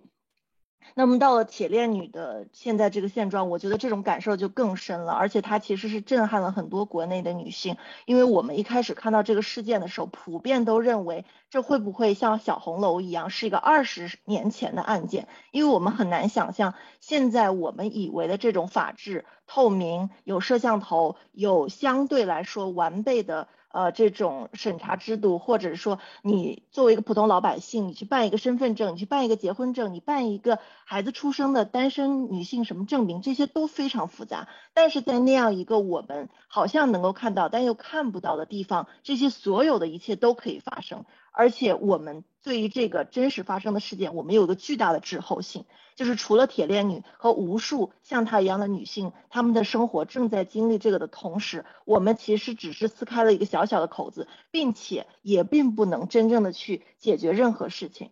而这个事情发生之后，我觉得更让我觉得害怕的就是，他们其实知道公众的关注点、热度这些东西在一定程度上一定会被 diluted。所以之后有了这个奥运会，有了谷爱凌，甚至更夸张，这个乌克兰俄罗斯战争都打起来了，没有人，或者说我真的觉得现在很少很少的人还在关注和讨论铁链女的问题。也就是说，他想要去遮盖这个事事件的热度的方式是非常多元，而且非常轻松的，而且他们还可以秋后算账。比如说，当时把这个巫医他们给放了出来，现在抓了进去，他们没有任何的程序正义，现在他还找不到律师，也不能够有任何呃为什么被抓进去这些我们什么都不知道，甚至是没有做到巫医他们这种程度，在自己的朋友圈里面发一些文章，或者是说寻求试图还去相信程序正义的人去问责政府，全部都嗯被请喝茶，他们的家人。他们的领导，呃，他们本身自己的事业、安身立命的东西，全部都可以在这一个瞬间被瓦解，而且这个人从此以后在互联网，也就是说在人们的视野中彻底的消失了。所以我觉得刚刚大家提到了很多，我很有感触。首先就是在国内的女性，或者在国内的任何人，他们怎么能够在不自我审查，就是一定程度的自我审查中，去为这些女性发声？因为很遗憾的就是，我们这些人除了互联网的发声之外，我们没有任何的渠道，或者说其他的渠道并不是一个有可行性的渠道。还有就是因为我和一些我身边的女权主义者，我们其实都在海外。然后我们的父母在，我们的父母和家人在国内，那我们也会想到这种连坐效应。甚至如果我们甚至都不想这些连坐效应，我们在海外这件事情本身，我们的 IP 就已经暴露了我们是一个不同地方的人。那么其实大家都有在写文章，都有在发讯息，全部都被这个删掉或者是禁言。我相信这这段时间大家都有这个感受，所以我真的是不希望大家被我这个情绪影响，但是我确实是很绝望。就是我们身在海外的女权姐妹们，其实我们自己深知，我们在一定程度内比国内的女性是要安全无数倍的，这也是为什么我们想留下来的原因。但是我们真正最需要我们帮助的，就是国内的，无论是中产女性，还是底层女性，甚至说是精英女性，就是国内任何一个女性，是我们需要去帮助的。那我们怎么能够帮助她们？我们怎么能够在一定程度保护自己的情况，保护我们自己家人的情况下？去帮助他们，其实我觉得这是一个屋子里的大象，就是所有谈到这个问题的人，我们都最后都到了这个问题，但我们是无解的。所以我想问一下，嗯，特别感谢今天 speaker，我觉得你们都讲的非常棒，我也一直在记小笔记，但是也想跟大家讨论一下，就是现实层面这个问题，我们有没有什么办法或者折中的办法去面对？谢谢。谢谢 Aurora，王正老师想要回应一下吗？呃呃，我我想我要不还是请大家先发了言啊，先发了言，OK，好。大家的发言都非常棒，我我我很想听到这种从自身的体验经验出来来说出自己的感受、自己的认知，我觉得非常珍贵。呃，今天我们能开辟这样一个空间，让大家到这儿来呃说话，我觉得就很重要。所以我还想听见大家能够尽量的畅所欲言。嗯，好的，谢谢王正老师。下面是 Christy，Christy，你可以开麦了。你好，请问能听到吗？嗯，可以的。哦，非常感谢啊。呃，我是来自中国大陆广西桂林这个城市的，就是就是在今年一月份的时候，我在我的桂林这个城市，我的家乡举办过一个读书会，它的那个主题呢叫女性贫困，就是 N H 日本 N H K 摄制组的那个呃纪录片女性贫困写的一本书，然后用这本书，我们我和我的一个搭档。呃，我的搭档是一位女性啊，她跟她一起做了一次女性贫困为主题的一次读书会。然后在那一次的话呢，因为我那个读书会的话，呃，举办的那个过程会，呃，比较有特色，就是前面有三次的一种小剧的形式，可能是看电影或者是看那种纪录片为导向的小型聚会，然后最后一次是。啊，真正上意义上的那种读书会，呃，主持人全力的去分享这本书的内容。然后在前三次的呃小剧当中呢，我发现一个很呃跟大家确实呃比较不一样、比较呃不一样的地方，就是嗯很很多女性就是会面对国家的这种。承诺或者说国家的这一种官方的这种发言会非常的谨慎与质疑，尤其是第一次小聚时，呃，我那时候分享的是《妇女参政论参政论者》的这部电影，然后呃，当场的女性呢，确实就是会发自由心的一种呃愤慨或者是那种不满吧，就对国家的这一种谎言式的非常虚伪的这种姿态是真的会很愤怒。然后后面的话呢，呃，在读书会的最后一次读书会的过程当中呢，其实来场的非常多的女性啊，就是呃，原本我和炸弹会认为会有很多那些呃专门来调侃的、来打场的人会过来，然后发现有很多女性，她们真的很愿意去了解一些关于女性的贫困的形式，以及为什么女性女性会贫困，然后呃，当今的一些女性主义的理论啊、观点这些之类的，但是呢。嗯，我还是会发现一个问题，就是在场的很多很多女性，她们还有很多很多男性啊，就是他们很多都会把女性主义的理论理解为一种，只不过是女性在寻求尊重和理解的一种理论罢了。只要只要所有人做到去理解和尊重女性就够了，就不需要再做别的一些东西啊。这是当时我和我搭档非常苦恼的一件事，因为我们还是希望去宣传一些。呃，女性主义理论当中比较激进的，去发现这个社会是结构性的一种父权制文化体制，是非常去压迫和呃。剥削女性的一种社会结构，但是当时的一个情况就是，大家还是对对于整个社会的那种未来还是抱有很大的那种希望吧，就是还认为社会能够做到，社会能够干嘛干嘛这些之类的。呃，但是话呢，呃，当时的一个读书会还是有个别几位女性，就是说，啊，还是听了我们的话，还是呃，听了我们的分享，还是会发现，就是说，嗯。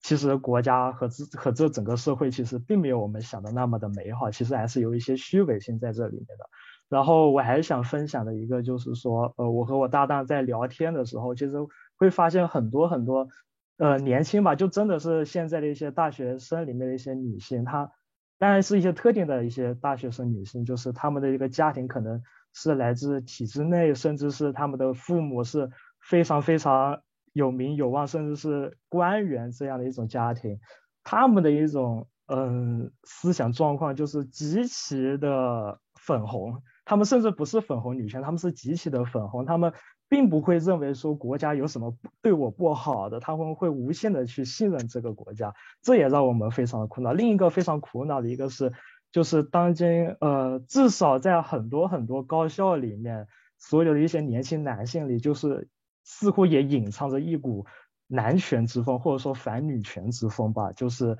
呃，似乎呃赞扬和支持男权，在一些高校的男性群、男生群体里面，成为一种时尚，或者说成为一种身份认同的象征。你支持女权，你就不是男性，你不是男人，你只有支持男权，好，我们这个群体才认可你，你才配跟我们玩。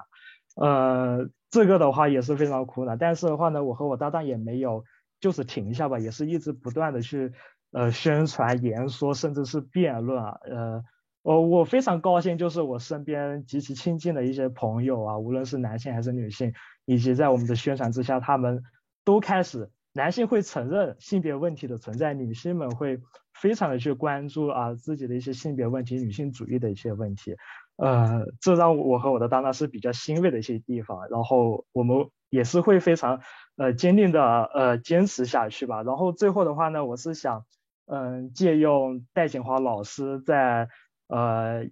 一呃应该是一六年的在华中科技大学的一次访谈当中说的一句话，他说。呃，女性的成功是全人类的成功。呃，我的发言到此结束，谢谢。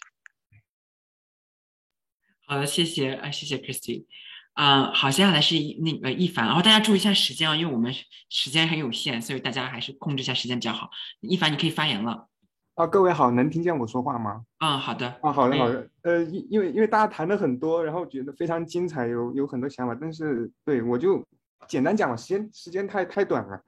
嗯。第第一个，我想谈一个小的问题，就我听到，呃，刚刚许多朋友，呃，称呼这位徐州丰县的受害者的时候，他们用，呃，铁链女这样一个职称，因为，因为，因为过去来讲，我，我，我了解这个事情，我的渠道很有限，我基本上通过一两个社交媒体，然后他们一一一般提到这位受害者呢，一般都说徐州这位女性，这位女士，然后这位受害者，不会说她是小花梅或者是铁链女，所以我头就是。头一回听到这样这样一个代称的时候，我感觉到这是很冒犯的。当然，也可能是我个人过于预感，因为因为铁铁链吧，是是直接造成他的这个具身的痛苦的一个符号。那么我们用用这样造成他痛苦的一个东西指称他他个人，我想对于受害者来说，是不是有有一定冒犯的成分？因为在过去各种各样的受害者当中。呃，譬譬如说，任何案件，车祸的案件，呃，谋杀的案件，我们不说他是什么车呃车轮男或者对吧？呃，这个管制刀具女，我们就不会有这样一个一个一个构词法。所以我想，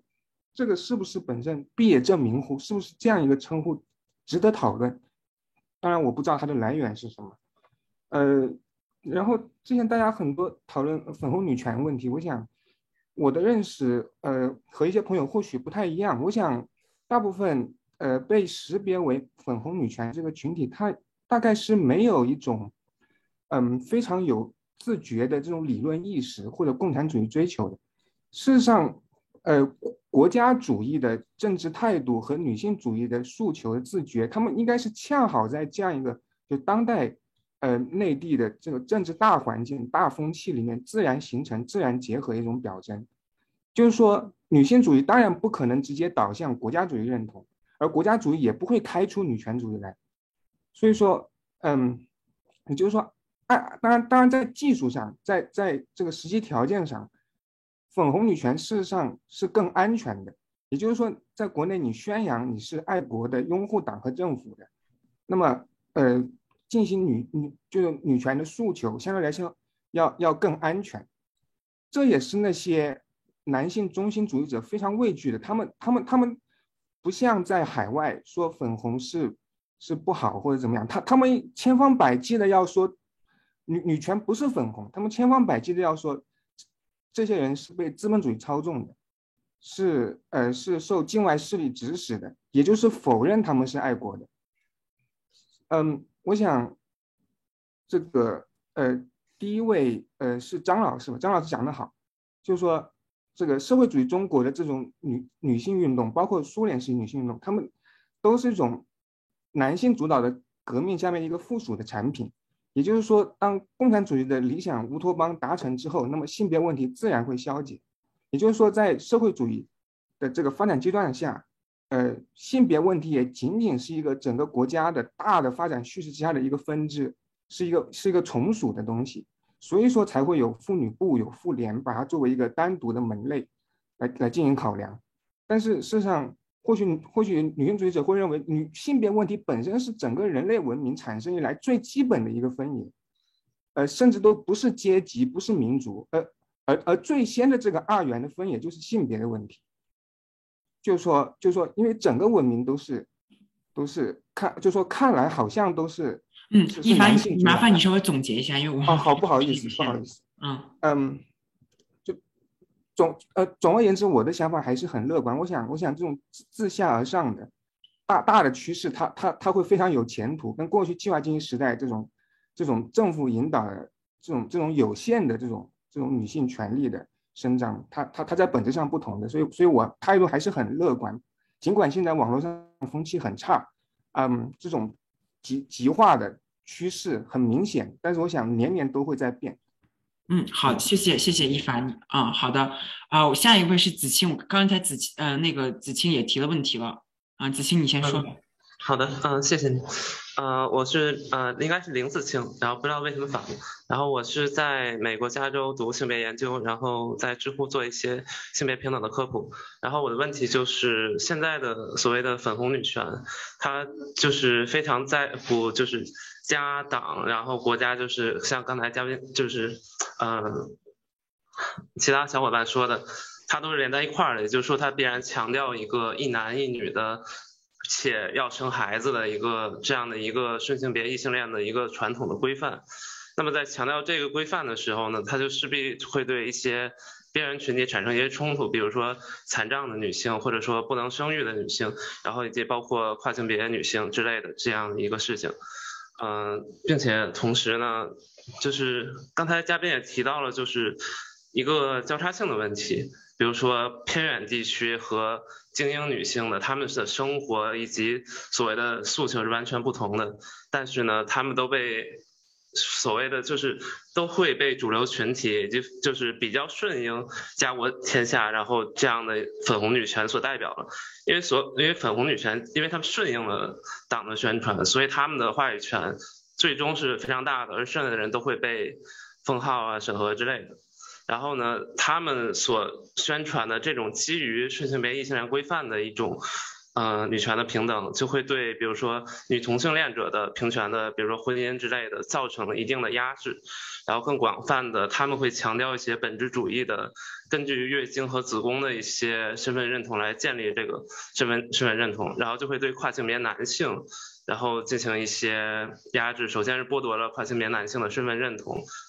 然后，其次是他们也会排除跨性别女性，然后，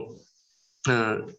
就是在另外值得一提的是，在三月九日妇女节的后妇妇女节的后一天，有一位跨性别女性在武汉天街是被仇恨谋杀的，直接被杀死了。但是这件事呢，就是在简中的女权圈内几乎就是没有什么被提到的。然后呢，但是也有共通性，就是。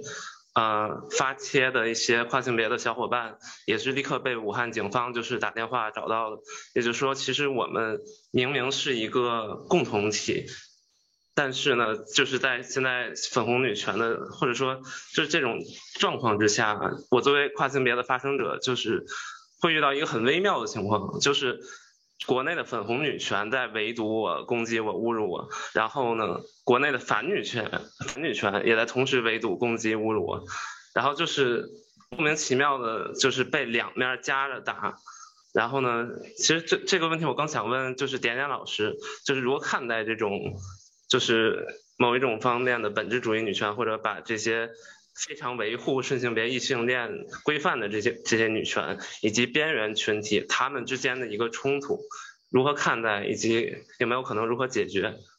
好，谢谢。啊，好，谢谢那个呃林子清啊，我可以说告诉大家一下是这样子的，就是其实其实嗯我们之前有讨论过关于这个恐跨的和女权的问题，其实我感觉这也不。不仅仅是粉红女权的的的一个问题了，它其实是一个更更宏大的女权主义内部的一个一个矛盾。然后我们下我们在我们的五呃五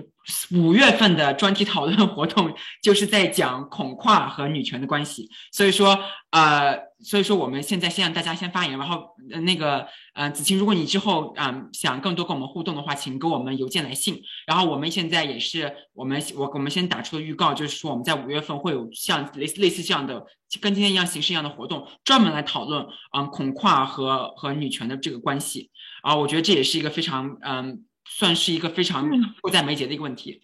啊，下一位下一个是那个呃 Francis。Francis，你在吗？你好，请问能听到吗？啊，能听，能听见。哎，好，谢谢。就是我是想回答一下王正老师刚刚提出的这个问题。王正老师说想跟年轻人交流一下嘛，那我也没有什么比较新的这样一种理论依据或者理论的这个发现，读的书也比较少，所以只能从我自己的经验去讲一下小花梅前后这个我们这个我所在的群体都发生了什么事。那第一个其实关键词就是愤怒。那小花梅的事件或者说铁链女的事件一爆出来之后。我身边的所有群体，整个基本上朋友圈就全是转的这个事件的相关新闻，而且非常有意思。呃，第一批转的是以抖音，就是像以抖音短视频为主的剪辑的这样一些，就是最基础的原材料。然后呢，接下来呢，风向转变为对这个事件的一些很简单的呼吁，比方说用一种反问句的形式，大多数都是那种很简单的公众号，然后公众号的文章的结尾往往是，然后在光天化日之下怎么怎么样，怎么怎么样，然后接下来呢，最后事件演变为开始针对这个问题开始引发的猜测和思考，然后呢，整个事件就变成了像多元化、多分支的一种方向，有的人在质疑这个情况可能是什么什么什么样，有人指出它是理营，有人认为他应该从这个法律的角度去。去去去讨论这个事情，然后慢慢的往后，呃，那到了最后呢，就变成了全清一色的，大家都是通报了，只能根据通报，然后开始转载自媒体对通报的回应，然后再出一份通报，再自媒体对通报的回应，最后到最后一份通报，然后大家最后的文章就是不要停止追问。然后整个事情在我的圈层的自媒体主要是这样一个流转的过程。那当然，这个大多数的自媒体账号，现在我再回去翻的时候，都已经被炸号啊、删帖啊，或者怎么怎么样了。那么愤怒的原因就在于，我们感觉在这个过程当中，就你你没有任何的力量。去跟一个掌握着媒体或者跟一个怎么说呢，掌握着绝对声量的群体去进行一个对话，他根本不想跟你对话，他只想让你去说一些什么事情，然后让你统一的去接受，然后愤怒还源于我们的一种无力。我的我们的我所在的圈层里面，可能有的人是像我是本身是实习律师，那我自己在法学院接受了四年的训练，我走出来，我我我想着我终于有一招可以参加这个国家的法律的执行的这样一个旅旅程，但是呢，然后接下来呢，我的有些同学是媒体学媒体的。他们在媒各个媒体单位工作，可能是预计想要成为记者。有的同学呢，他们是这个叫叫，比方说像行政岗位、行政管理、公共管理，甚至还有国际关系等等。大家就统一感觉到了自己所学的东西完全是处于一种幻灭的状态。在这种状态之下，大家唯一有的就是愤怒，然后愤怒接下来去引向了在这个方面的关注，关注了之后发现更加错愕和惊人的事情，那就是我们身边的事情比这个，就像老师说的。呃，网上不仅有其他的这样一个相关的地方的，就是其他的铁链女被发现，有的人跪在地上，有的人裹在被子里面，然后挣扎的求生，有的人生了三五个孩子。然后当我们把目光从这些网上的事件放到身边的时候，那包括我，我本身是因为那个事件发生在徐州丰县嘛，那我家是在宿迁，那我当我在过年的时候回了一趟老家的时候，我更加惊讶的发现。啊，我我家旁边就住着买来的女云南女人，然后我家隔壁的隔壁就生了七个孩子。当这种情况在进一步的具象到我自己个人身上的时候，就是一种震惊、愤怒。然后接下来就想，那我能干什么呢？我好像什么也干不了，因为云南女人她自己后来自愿留下留下来了，因为她已经有了三个孩子，那生了七个八个的，在就是生了七个。前六个都是女孩，最后一个是男孩。那那他怎么样了呢？他的他的他家有两套房子，第一套房子在计划生育的时候，牛被牛牛棚被扒了，房子被扒了，然后牛被牵走了，然后家里一图家徒四壁。那最后一个男孩还是躲到邻家镇上去把这个孩子生下来，然后回来。回来之后呢，光宗耀祖了，说我们家终于有一个男孩了。那大家就把他的房子重新修了起来，过上了非常贫困但是还朴素的生活。至于前面的六个女孩去哪了，没有人问，也没有人，整个村子就像啊，默认了这是一个啊，好像很悲惨，哎呀，但不关我们的事情的这样一种事件。那这就是一种愤怒的来源。那然后再从老家返回我自己居住的城市的路上，那又有一个消息传来说，说某某家的某某亲戚家的或者某某朋友家的这。有一个孩子，因为是女孩，然后这个她又有了新的弟弟，家里人为了弟弟的这个生计，把这个女孩的用来上学的学费啊、生活费全部都截停了，跟老师直接强制让女孩退学。那这几件事情夹杂在一起的时候，那我想那怎么办呢？那无非还是走传统的这个法律介介入有用吗？法律介入好像根本没有用，或者根本找不到合适的机关。那我只能通过互联网。那互联网微博平台跟经过上一次就是铁链女事件的整顿，那这个已经没有办法再那有很有效的介入方式了。那基本上该有声浪的影响、有影响力的被炸的被炸，被删的被删。那我自己呢，我也担心我自己这一份工作会不会得到会不会受到威胁，就像之前的朋友一样。那这就是一种愤怒。那愤怒之后呢，就是一种迷茫。迷茫主要发生在还是二月二十五号，因为就像二月二十三号还是二十四号吧，应该是江苏省最后那份通告出来。那那份通告出来之后呢，大家其实处在一个就是处在一个比较激愤的状态，因为大家都知道这个通告说的不对。那其实从我个人的角度来说呢，这如果把前前后后的通告加在一起，它如果出自新京报或者财经的手里，那我觉得其实这个信息挺完善的了。如果让我想的话，如果它只是一份普通的报纸，没有这么多互动，就是过程，那我觉得它可能小花梅，也许就铁链女可能就是小花梅，因为她说的论证啊、材料啊是所有里面最齐全的。但是仔细一想，这个肯定不成立，为什么呢？因为他把所有其他的探讨这个问题的路径全部都给封死了。他这个问题，他最后的结论下的非常的武断，他是把所有人的嘴捂了一遍之后，自己说，我告诉你，我这里的材料多么多么完善，我这里的形象多么多么的光大，然后我们的工作人员做了多少多少能力，最后得出的这样一个结论，这个结论出来的太暴力，太太太太太狂妄了。那然后接下来呢，就是这两天本来预计我们预计，因为我也给几个公众号投过文章，我们在很很有限的范围之内，比方说像罗翔教授他们探讨的那个。呃，法律应该怎么介入？然后民事，比方说他应该怎么去救助这个人，去进行一些探讨。结果二十五号战争爆发了，战争爆发了之后，就是俄罗斯和乌克兰的战争爆发之后，就是我们的联盟一下子就瓦解了。就是之前，比方说，如果我的朋友圈里面有百分之一百，就比方说大部分人都是支持，就是对铁链女进行一个发声和判断的话，那俄罗斯乌克兰战争一爆发，那立刻就陷入了另一场的这个民族主义者和自由主义者的对抗。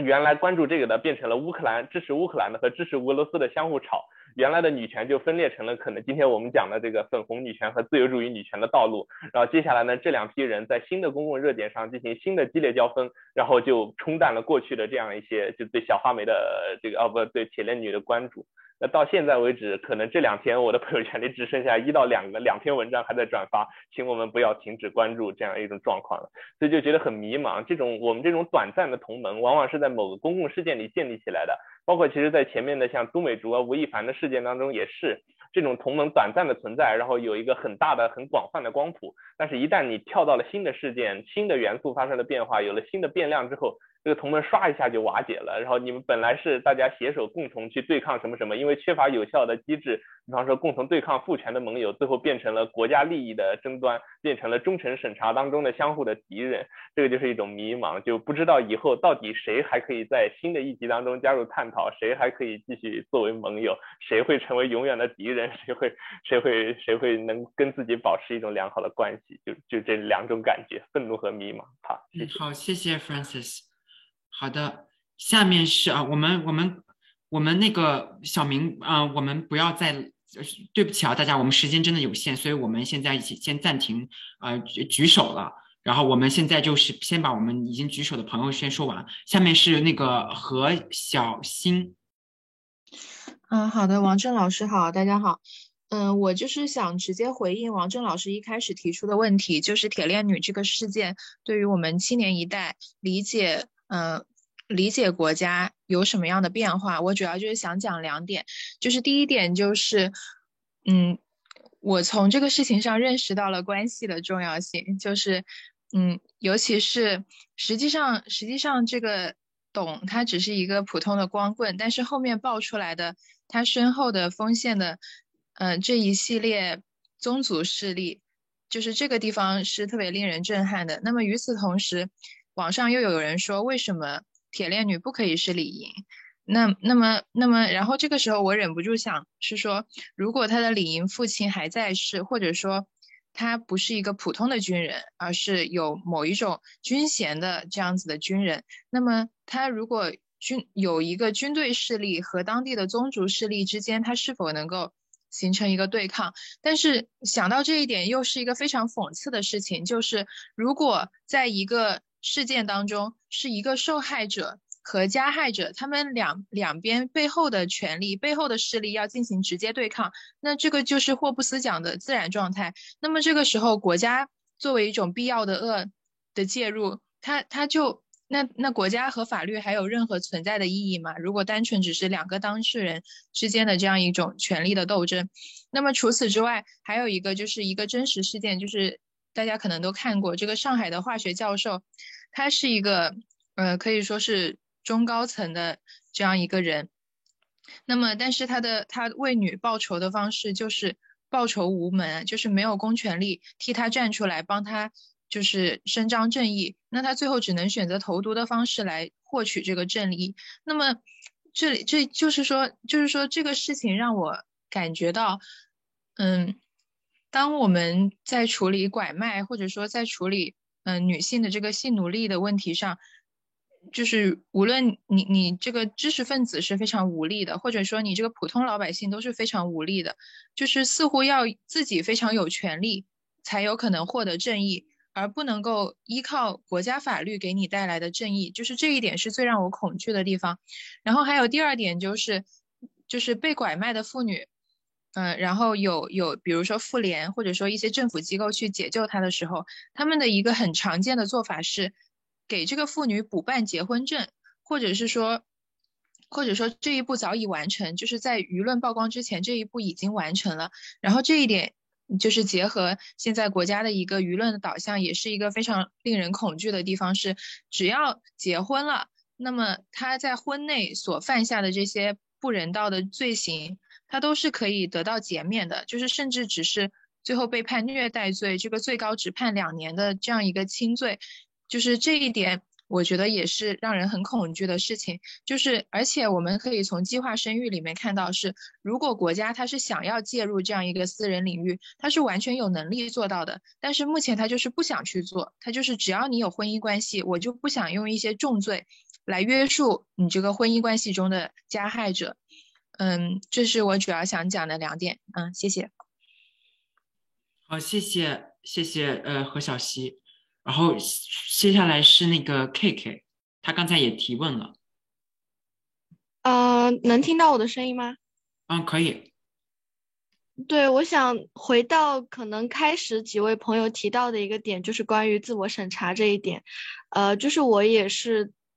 认同自己的女权主义者的身份，大概有七八年了。然后后来我也去读了性别研究的专业，呃，就是硕士的时候，然后也。在过去几年当中，有做过一些呃性别方面的倡导，嗯，然后主要的打击来自于去年，就是去年我有频繁的去被找去喝茶，然后甚至我的家人也有被找，然后给我的感觉就是说，这是一种非常创伤的体验，然后。嗯，就是它会造成非常全方位的自我审查。它不仅让我在一个人的时候有很多的担心，让我在跟朋友交流的时候，跟我的家人也产生很多的分歧。然后这种自我审查，就是我讲一个细节，就是我其实在我的微信上，经常在在之前会非常频繁的会让经常去分享一些关于性别的事件、观点讨论等等，不管是墙内还是墙外的。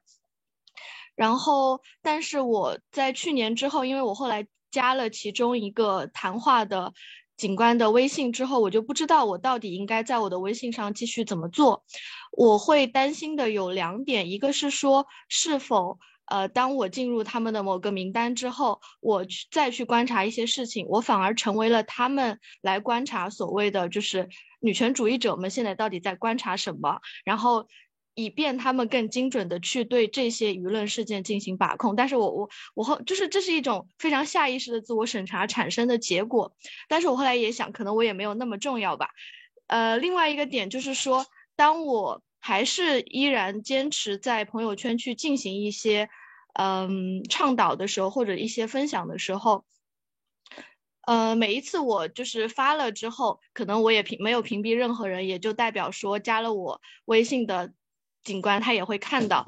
就是发了之后，我又会有一种非常微小的自由的感觉，呃，可能就是我我不知道到底就是他们对于自己谈话过的人是是否会进行所谓的后续的跟进，但是我就会觉得说，他们的操作对我们这些人来讲，就像一个黑箱，嗯，而这种黑箱会不断的产生自我审查，嗯，这种自我审查，它可能不会在生活当中总是以非常明显的事件表现出来，但是它就像一个背景板一样，就是永远都在那里，你永远都知道它在那里，嗯，但是我会觉得说。可能我能够对抗这种自我审查的东西，一方面是去做不断的自我肯定，就是我去回顾我自己做过的那些事情，以及在那些事情当中收获的感动也好，收获的共鸣也好，所谓我觉得我产生的影响也好，我去不断的去肯定这些东西，因为这些东西是可以去对抗别人想要灌输给我的他们的那一套东西的。另外，可能就是在线下跟一些朋友保持连接嘛。现在因为我现在在成都，然后。呃，在成都跟成都的女权小伙伴们，大家可能不以所谓讨论为目的的聚集，就是可能也只是吃喝玩乐等等，也是让我感觉到放松和安全的一种一种对抗刚刚说的那种无处不在的自我审查的呃一个一个方法吧。然后我下面可能要讲的有一只是我非常个人的感受，然后可能也会就是需要一个 trigger warning 的东西，就是我有想过两个比较极端的，呃，极端的情况，就是也是这种自我审查去迫使我想的一个极端的情况，就是说我是否可以接受我去自杀，就是当我真的在某一个时刻无法忍受的时候，我是否可以接受这个结局在我个人身上发生？我觉得我是可以接受的。呃，第二个极端的情况就是说，当我又因为一些所谓的言论、所谓的行动也好，被扣押、被带走的时候，我是否可以接受这一点？我想了一下，我应该也是可以接受的。但是这只是我因为被自我审查的这种无处不在的感觉，呃，下意识的去思考的两个点。但我也不知道，就是当事情真正发生的时候，我是否可以做到这一点。但是想完这两个极端情况，我也会觉得好一点，因为我觉得说，如果这两个情况我都可以接受的话，那其实我没有什么真的要去恐惧和害怕的东西。嗯，然后最后要说的一点就是，我也会去想，可能在比我们现在的时代更加压抑、审查更加恐怖的时候，那些人是怎么做的？我觉得可能。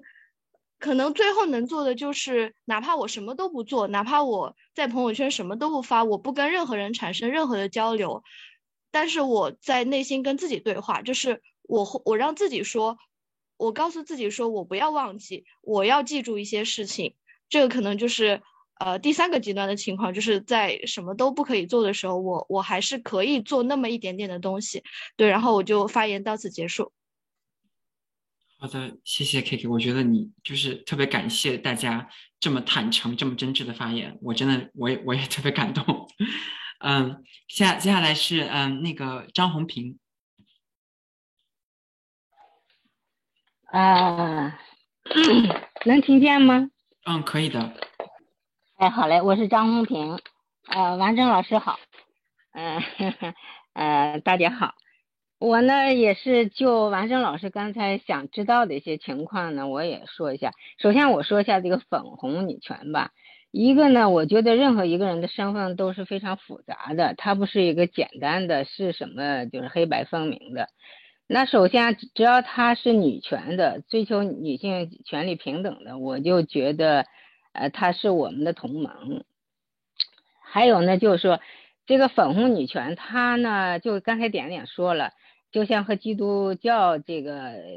这个一样，就是我们对基督教也有好感，但是如果你是宣扬爱的哲学，你还是宣扬那种在基督教里男女截然的那种那种就要求，对吧？呃，就必须服从啊，必须送佛啊，这样一种观点。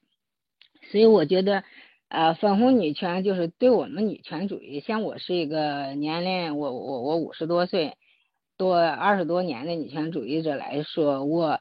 我就是粉红女权，它是分等级的，我觉得程度的，就有些程度特别的特别，有些已经到了就民族主义、爱国主义、爱政府、爱领袖已经到一定级别的人，我觉得也是非常不能忍受的。这些人他其实他的粉红已经完全占就是超越了女权了，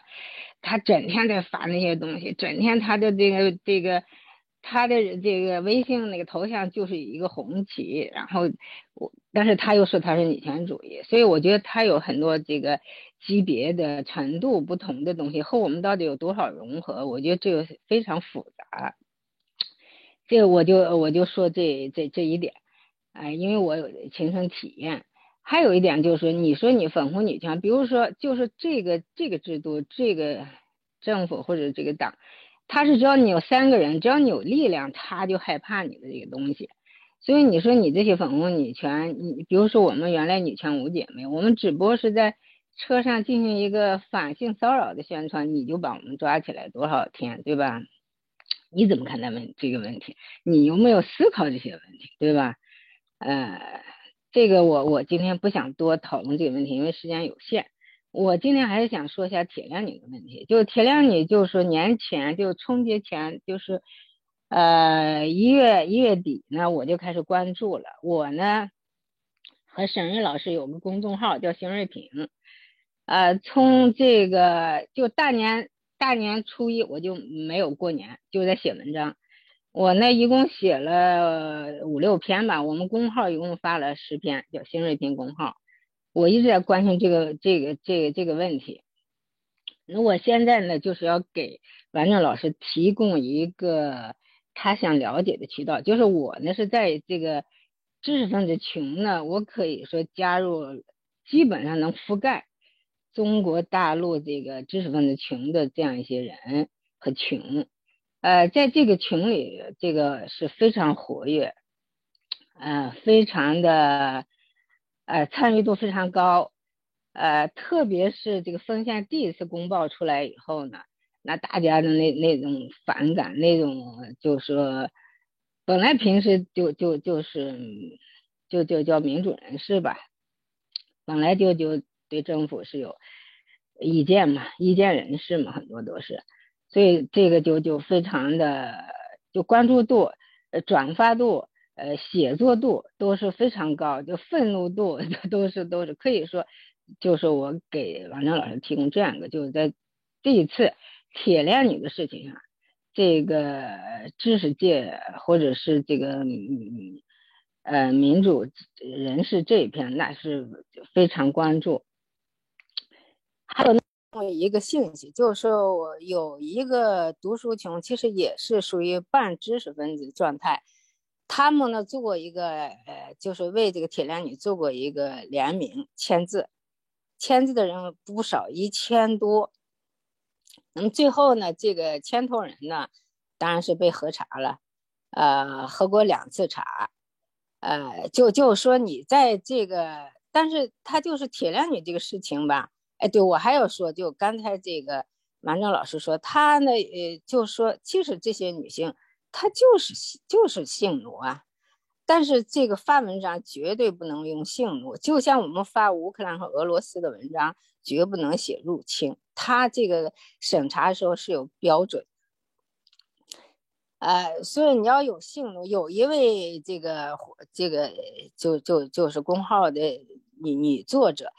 她呢，她最后一篇文章就是因为用了性奴这个，就是说字儿。然后呢，就找他喝茶，而且呢，他不仅是找他本人喝茶，而且是他的父母找他的父母。最后就是这个女士呢，专门写篇文章，就是申请我在这件事上再不发言了。呃，因因为已经就他已经没有正正常不能正常生活了。那么我还说一个极端的例子呢，就是在我们一个读书群呢，呃，就是这个签名的这个群。呃，有一位大姐，她只是转发了一些可能非常敏感，就是这个这个政府是绝对不让转发的那个消息。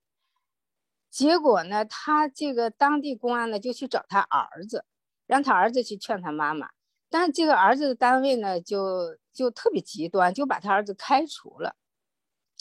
这样回家以后呢，她这个丈夫和儿子就痛打这个女性。而且打得非常厉害，就是鼻青脸肿，头发都都揪掉了。这个女的就是在前五天就跳楼自杀了。就是这个压力是非常大的。就我们公号也是，我们每次发了有关铁链女的文章，或者发了有关乌克兰的文章，发了这，我们每天都在等，等着被封号，每天都在等着被封号。但是我们又不想被封号，因为我们就像刚才有一位说的，这公号就我们唯一能发声的地方，封了号我们就就就有关，因为我们。最终的目的还是我们的公号还是平权嘛，还是关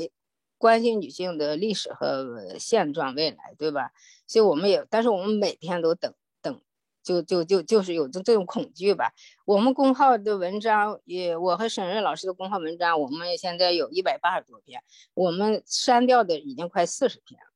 就是你，他是你不知道他是什么标准，他的删除量特别大，呃。所以现在就这这种境境况，他我们的公号也是呃经常被封禁言，有时候禁言一周，有有有一次他他给我提醒说你再发再发这类文章就永久封号，所以这就是我们的心态。所以所谓自我审查这些东西，你就生活在这种 恐惧之中。好，我就不多占用大家的时间，就说这些。好的，谢谢啊，我们还有最后两位，然后首先是呃陈吴，陈吴你在吗？啊，你的麦没有开。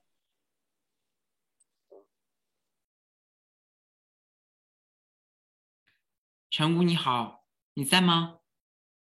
你的麦没有开，我们现在听不见你说话。OK，呃，那可能这位朋友现在可能不在，或者是不方便开麦吧。那我们就是，嗯，直接到最后一位朋友刘畅。嗯，Hello，嗯，大家能听到吗？嗯，可以的。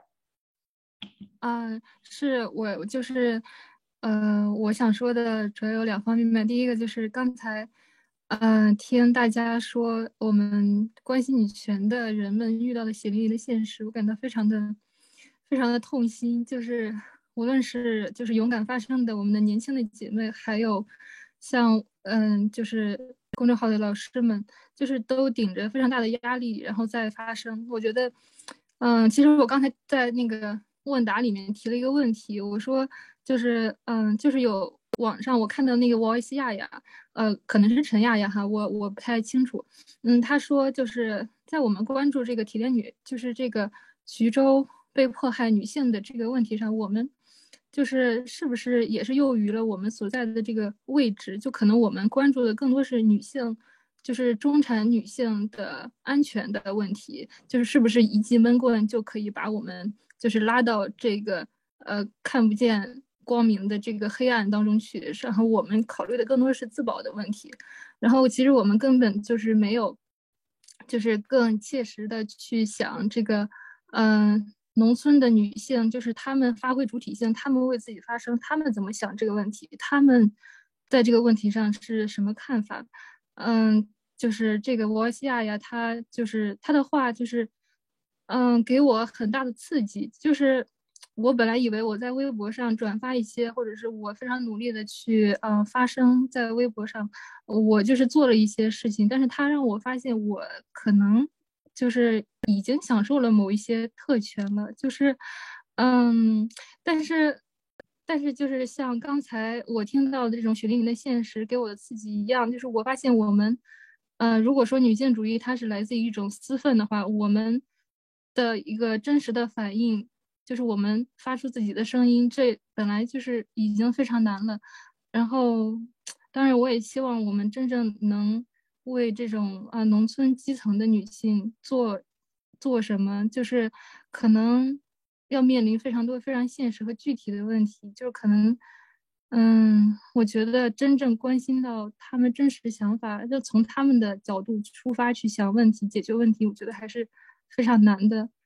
嗯，就是关于特权。虽然我是一个就是来自县城的一个女孩，我现在是二十四岁，但是就是我反思我自己，可能也拥有一些特权。其实我没有出生在特别特别贫困偏远的这种乡村，但是我又觉得我的特权，其实我也没有什么特权。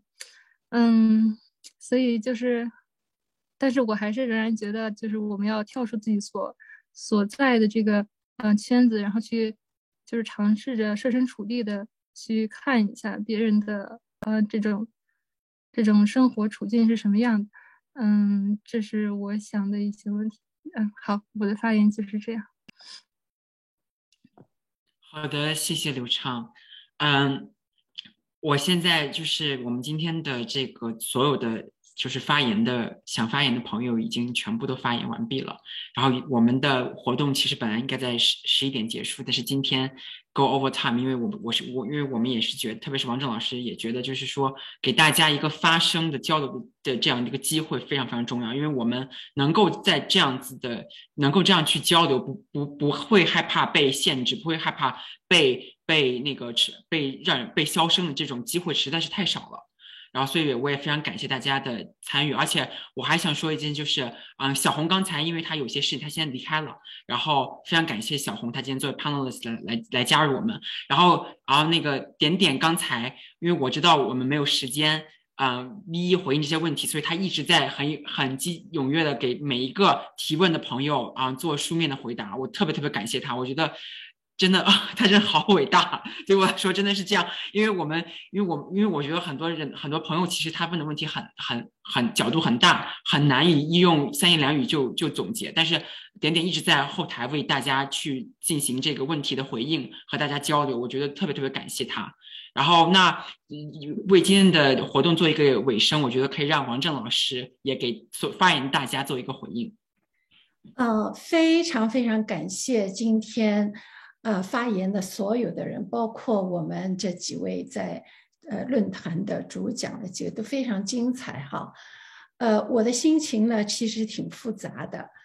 呃，一个方面听到那么多的，就是郁闷，呃，甚至沮丧、恐惧、迷茫这种情绪哈，我完全理解，因为我们今天所处的就是这么样。政治制度，这种政治制度底下，呃，他把所有的民间要可以发声或者说要自发的行动的空间和途径，都有意识的用国家的权力、国家的机器给你堵死了。所以呢，就是希望对这个社会、对底层人群的这种苦难，做出一些有益的行动的人。呃，都会遭遇呃很多的障碍，甚至是国家权力机关的恐吓，包括就干脆赶紧给你抓起来。呃，女权被被抓的，现在依然在牢里的，也是啊有不少的，也是存在的啊，包括为女权、为人权各方面的。那么在这样一种处境下，我们年轻的这些想要。关心着这个社会，关心着底层人群的这样一些，呃，有思想的啊。我现在不管你是什么样的政治的立场，你是支持自由主义的，还是支持有共产主义信仰的，这个我放在后面再说。就是，但是你抱着一颗心，你是希望来推进这个社会往前走，你是希望来做一些事来减轻。最底层人群的痛苦，当然我们可以说，在中国的这样一个呃阶级、社会、性别等级制底下，那最最底层的，那当然就是贫困的妇女啊。那么在这样一种等级架构中，造成了很多痛苦的情况底下，我们想要做点事情来改变这样一种生存状况、社会的状况的。这样一些行动者有欲望去改变，呃，但是呢，又受到了重重的打压和阻力的这种郁闷是可想而知的，完全是可想而知的。但是我要说的是，哎，我刚才也为那位叫 K K 的哈，我不知道他真实的名字是什么，想到了最坏的处境，被抓或者是自杀，最坏的处境呢，真的非常非常感动，这种勇气哈，都是很了不得的，呃。但是我要说一点光明的地方，那就是我在你们这个年龄的时候，甚至直到我大概到二十六岁以前，我是大红啊，我不是粉红，我是大红啊。为什么呢？就是完全在一个封闭的体系中间，啊，你接受的就是当时的官方给你的一切啊，所以你在一种非常封闭的情况底下，你只能去拥抱、接受官方灌输给你的东西。那只是当你有机会来跳出、跳出这样一种封闭的呃思维体系的时候，你才开始有不同的思考啊，有。逐渐了，有了一种比较鉴别，有了自己的独立的呃思考能力了啊。所以呢，我就说，你们那么年轻，都已经那么有思辨能力、有批判性、有独立思考能力。尽管今天的政治很黑暗，但是年轻人是一个巨大的亮点。在我的作为一个历史学者来看，哈。所以我还是对未来充满了信心。当然，关键是我们处在这种非常郁闷的政治环境中间，我们如何能够抱团取暖、互相支持、互相鼓舞，永远不要沮丧啊！然后呢，就是要考虑用什么样的策略，来使得我们自己不翻船，又能把。自己坚信的这个理念往前推进，找到合适于自己所处的社会位置中可以做些什么，可能是非常微小的事情，但是我们能不能在我们身处的情况底下，为具体位置中做一些细小的推动啊？我呢一直哈在在国内好多年，我是推荐国内的女权主义处境很困难。喝茶喝了不知多少，上了黑名单的好多人，我都给他们推荐夏衍的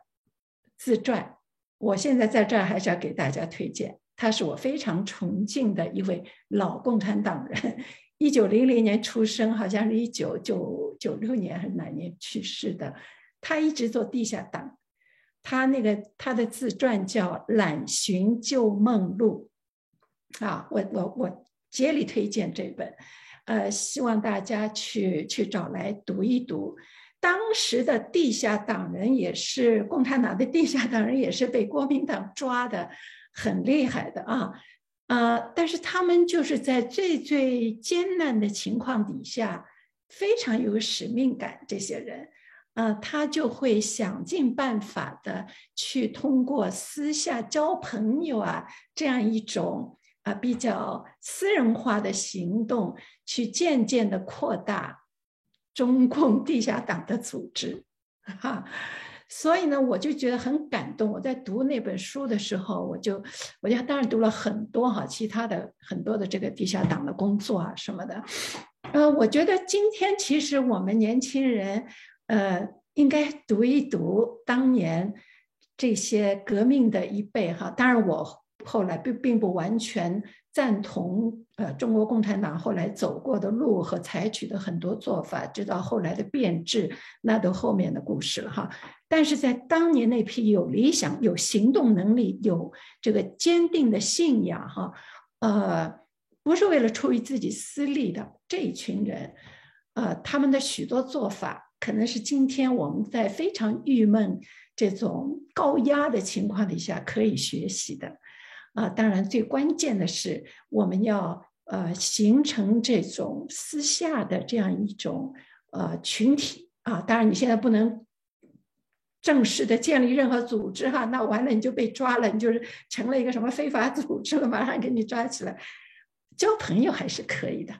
啊，我们可以通过各种各样的交朋友的形式来互相支持啊。然后呢，就是充实自己，尽一切努力去做充实自自己。刚才那位呃男性朋友讲的也非常好，跑到了自己的家乡，看到这种情况，我们能不能利用自己是在农村呃边远地区啊这种平时完全被城市主流精英所遗忘的、所不被表现的这样一些地区社群中间，我们能不能有意识的回乡，保持联系，做一些啊？推进这个启蒙工作嘛，你想想看，这个农村现在很多地方就是家族男权的这种宗族势力上升，呃，完全是不把女人当人看的这样一种啊父权制的几千年的这样，现在更变本加厉的这样一种状况。我们能不能经常有意识的回乡的时候做点有意识、有意识的工作、启蒙工作啊？呃每个人如果都能够从身边的。呃，具体的人群中间做一点启蒙工作，女权主义的启蒙工作，我想做好铺垫，这对未来的社会变革都是有利的啊。所以总结来说是两点：一个是我们要抱团取暖，我们坚持这样一块阵地——女权乐坛啊，这个女权学论，就是希望给大家这样一块阵地。让大家能够得到互相的支持、互相的鼓舞啊，能够坚持我们在一个很艰难的道路上的啊，不断的往前推进的这样一种理念和和这种精神力量啊。那么啊，另外呢，就是我们要从自己最细小的可可行的行动中去做起啊啊，我想呢，这个。今天我想讲的呢，就是从大家讲的中间哈，我我受到的感悟就这一点。我觉得听到大家的这个发言的水平、呃认识的程度，呃，跟我在五十年代、六十年代一直到七十年代一直处于的一种相当蒙昧的状态，不可同日而语了。所以我就是我觉得很有信心啊。因为未来毕竟是年轻人的世界嘛，你其他什么都不讲，这个这个自然的这个呃规律啊，自然规律是不可抗拒的。未来毕竟是我们年轻人的天下，所以如何如何保存好是自己啊，又在艰难的困苦的环境中锻炼自己的毅力啊、能力、才干啊，呃。保持对未来的信心，我相信未来的世界是会属于我们今天啊那么出色的年轻一代。我我觉得我非常的有信心啊，呃，那么粉红的我我讲的时间太多了，关于粉红的我就不讲。就是如果要说的也是，我在你们年轻的年龄的时候，我是大红，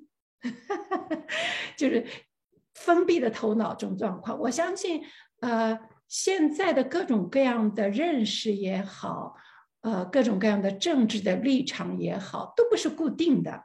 当你拓宽了视野，有各种多样的人生经历以后，你对个人、对自我、对这个世界的看法都会发生变化的。我们不能固守着一种好像有一种啊一成不变的认识，那是不可能的。我们不断在认识自己，我们不断在认识这个世界，所以很多都是会起变化的啊。好了，我就啰啰嗦嗦说这些吧。感谢，非常感谢啊每一位的参与者。那么我们这个活动呢也会继续办下去，希望大家呢都来关注，然后能够翻墙的呢也非常希望大家能够参与女权学论的发展。啊，希望大家能够，呃，今后我们可以开辟更多的专题啊、专栏啊，在女权学论上让大家来投稿，好吧？啊，大家多关注啊！希望我们把这样一个女权主义的空间，呃，也是我们一个阵地，能够越办越好。好，就这样。好，谢谢，感谢王正老师最后的总结。那我也非常感谢我们今天的啊两位两位 panelists，也非常感谢大家的踊跃参与和发言。然后刚才有有朋友问，就是我们有没有公众号？我们目前是没有公众号的，但是请如果你是可以翻墙的话，在中国大陆可以翻墙，可以来到我们的网站。然后女权学论的网站，然后我们同时呢也有那个哔哩哔哩和 YouTube 的账号，会有今天活动的回放。但是我们哔哩哔哩账号很多时候我们的活动是不能上传的，所以就是说，如果要最全、最最全的这个这个录像的话，可能还是要去到 YouTube 搜索女权学论就可以找到我们。那我可以在。最后给大家呃预告一下，今天也跟王正老师问了要不要预告我们下个月活动。我们下个月的活动我们会回又再次回到我们的讲座形式，会有一位在日本做呃女权研究的学者，然后来跟我们分享呃日本女权运动的。的一些历史，包括他的一些观察和他的一些感悟。所以说，因为我们之前也已经做过关于啊那个台湾女权运动了，所以我们其实现在把视野扩向了整个东亚。我觉得这也是我们的活动的以后的一个方向和一个进步。啊，谢谢大家今天那个来参加我们的活动。那我们现在就可以先告一段落，先结束今天的活动了。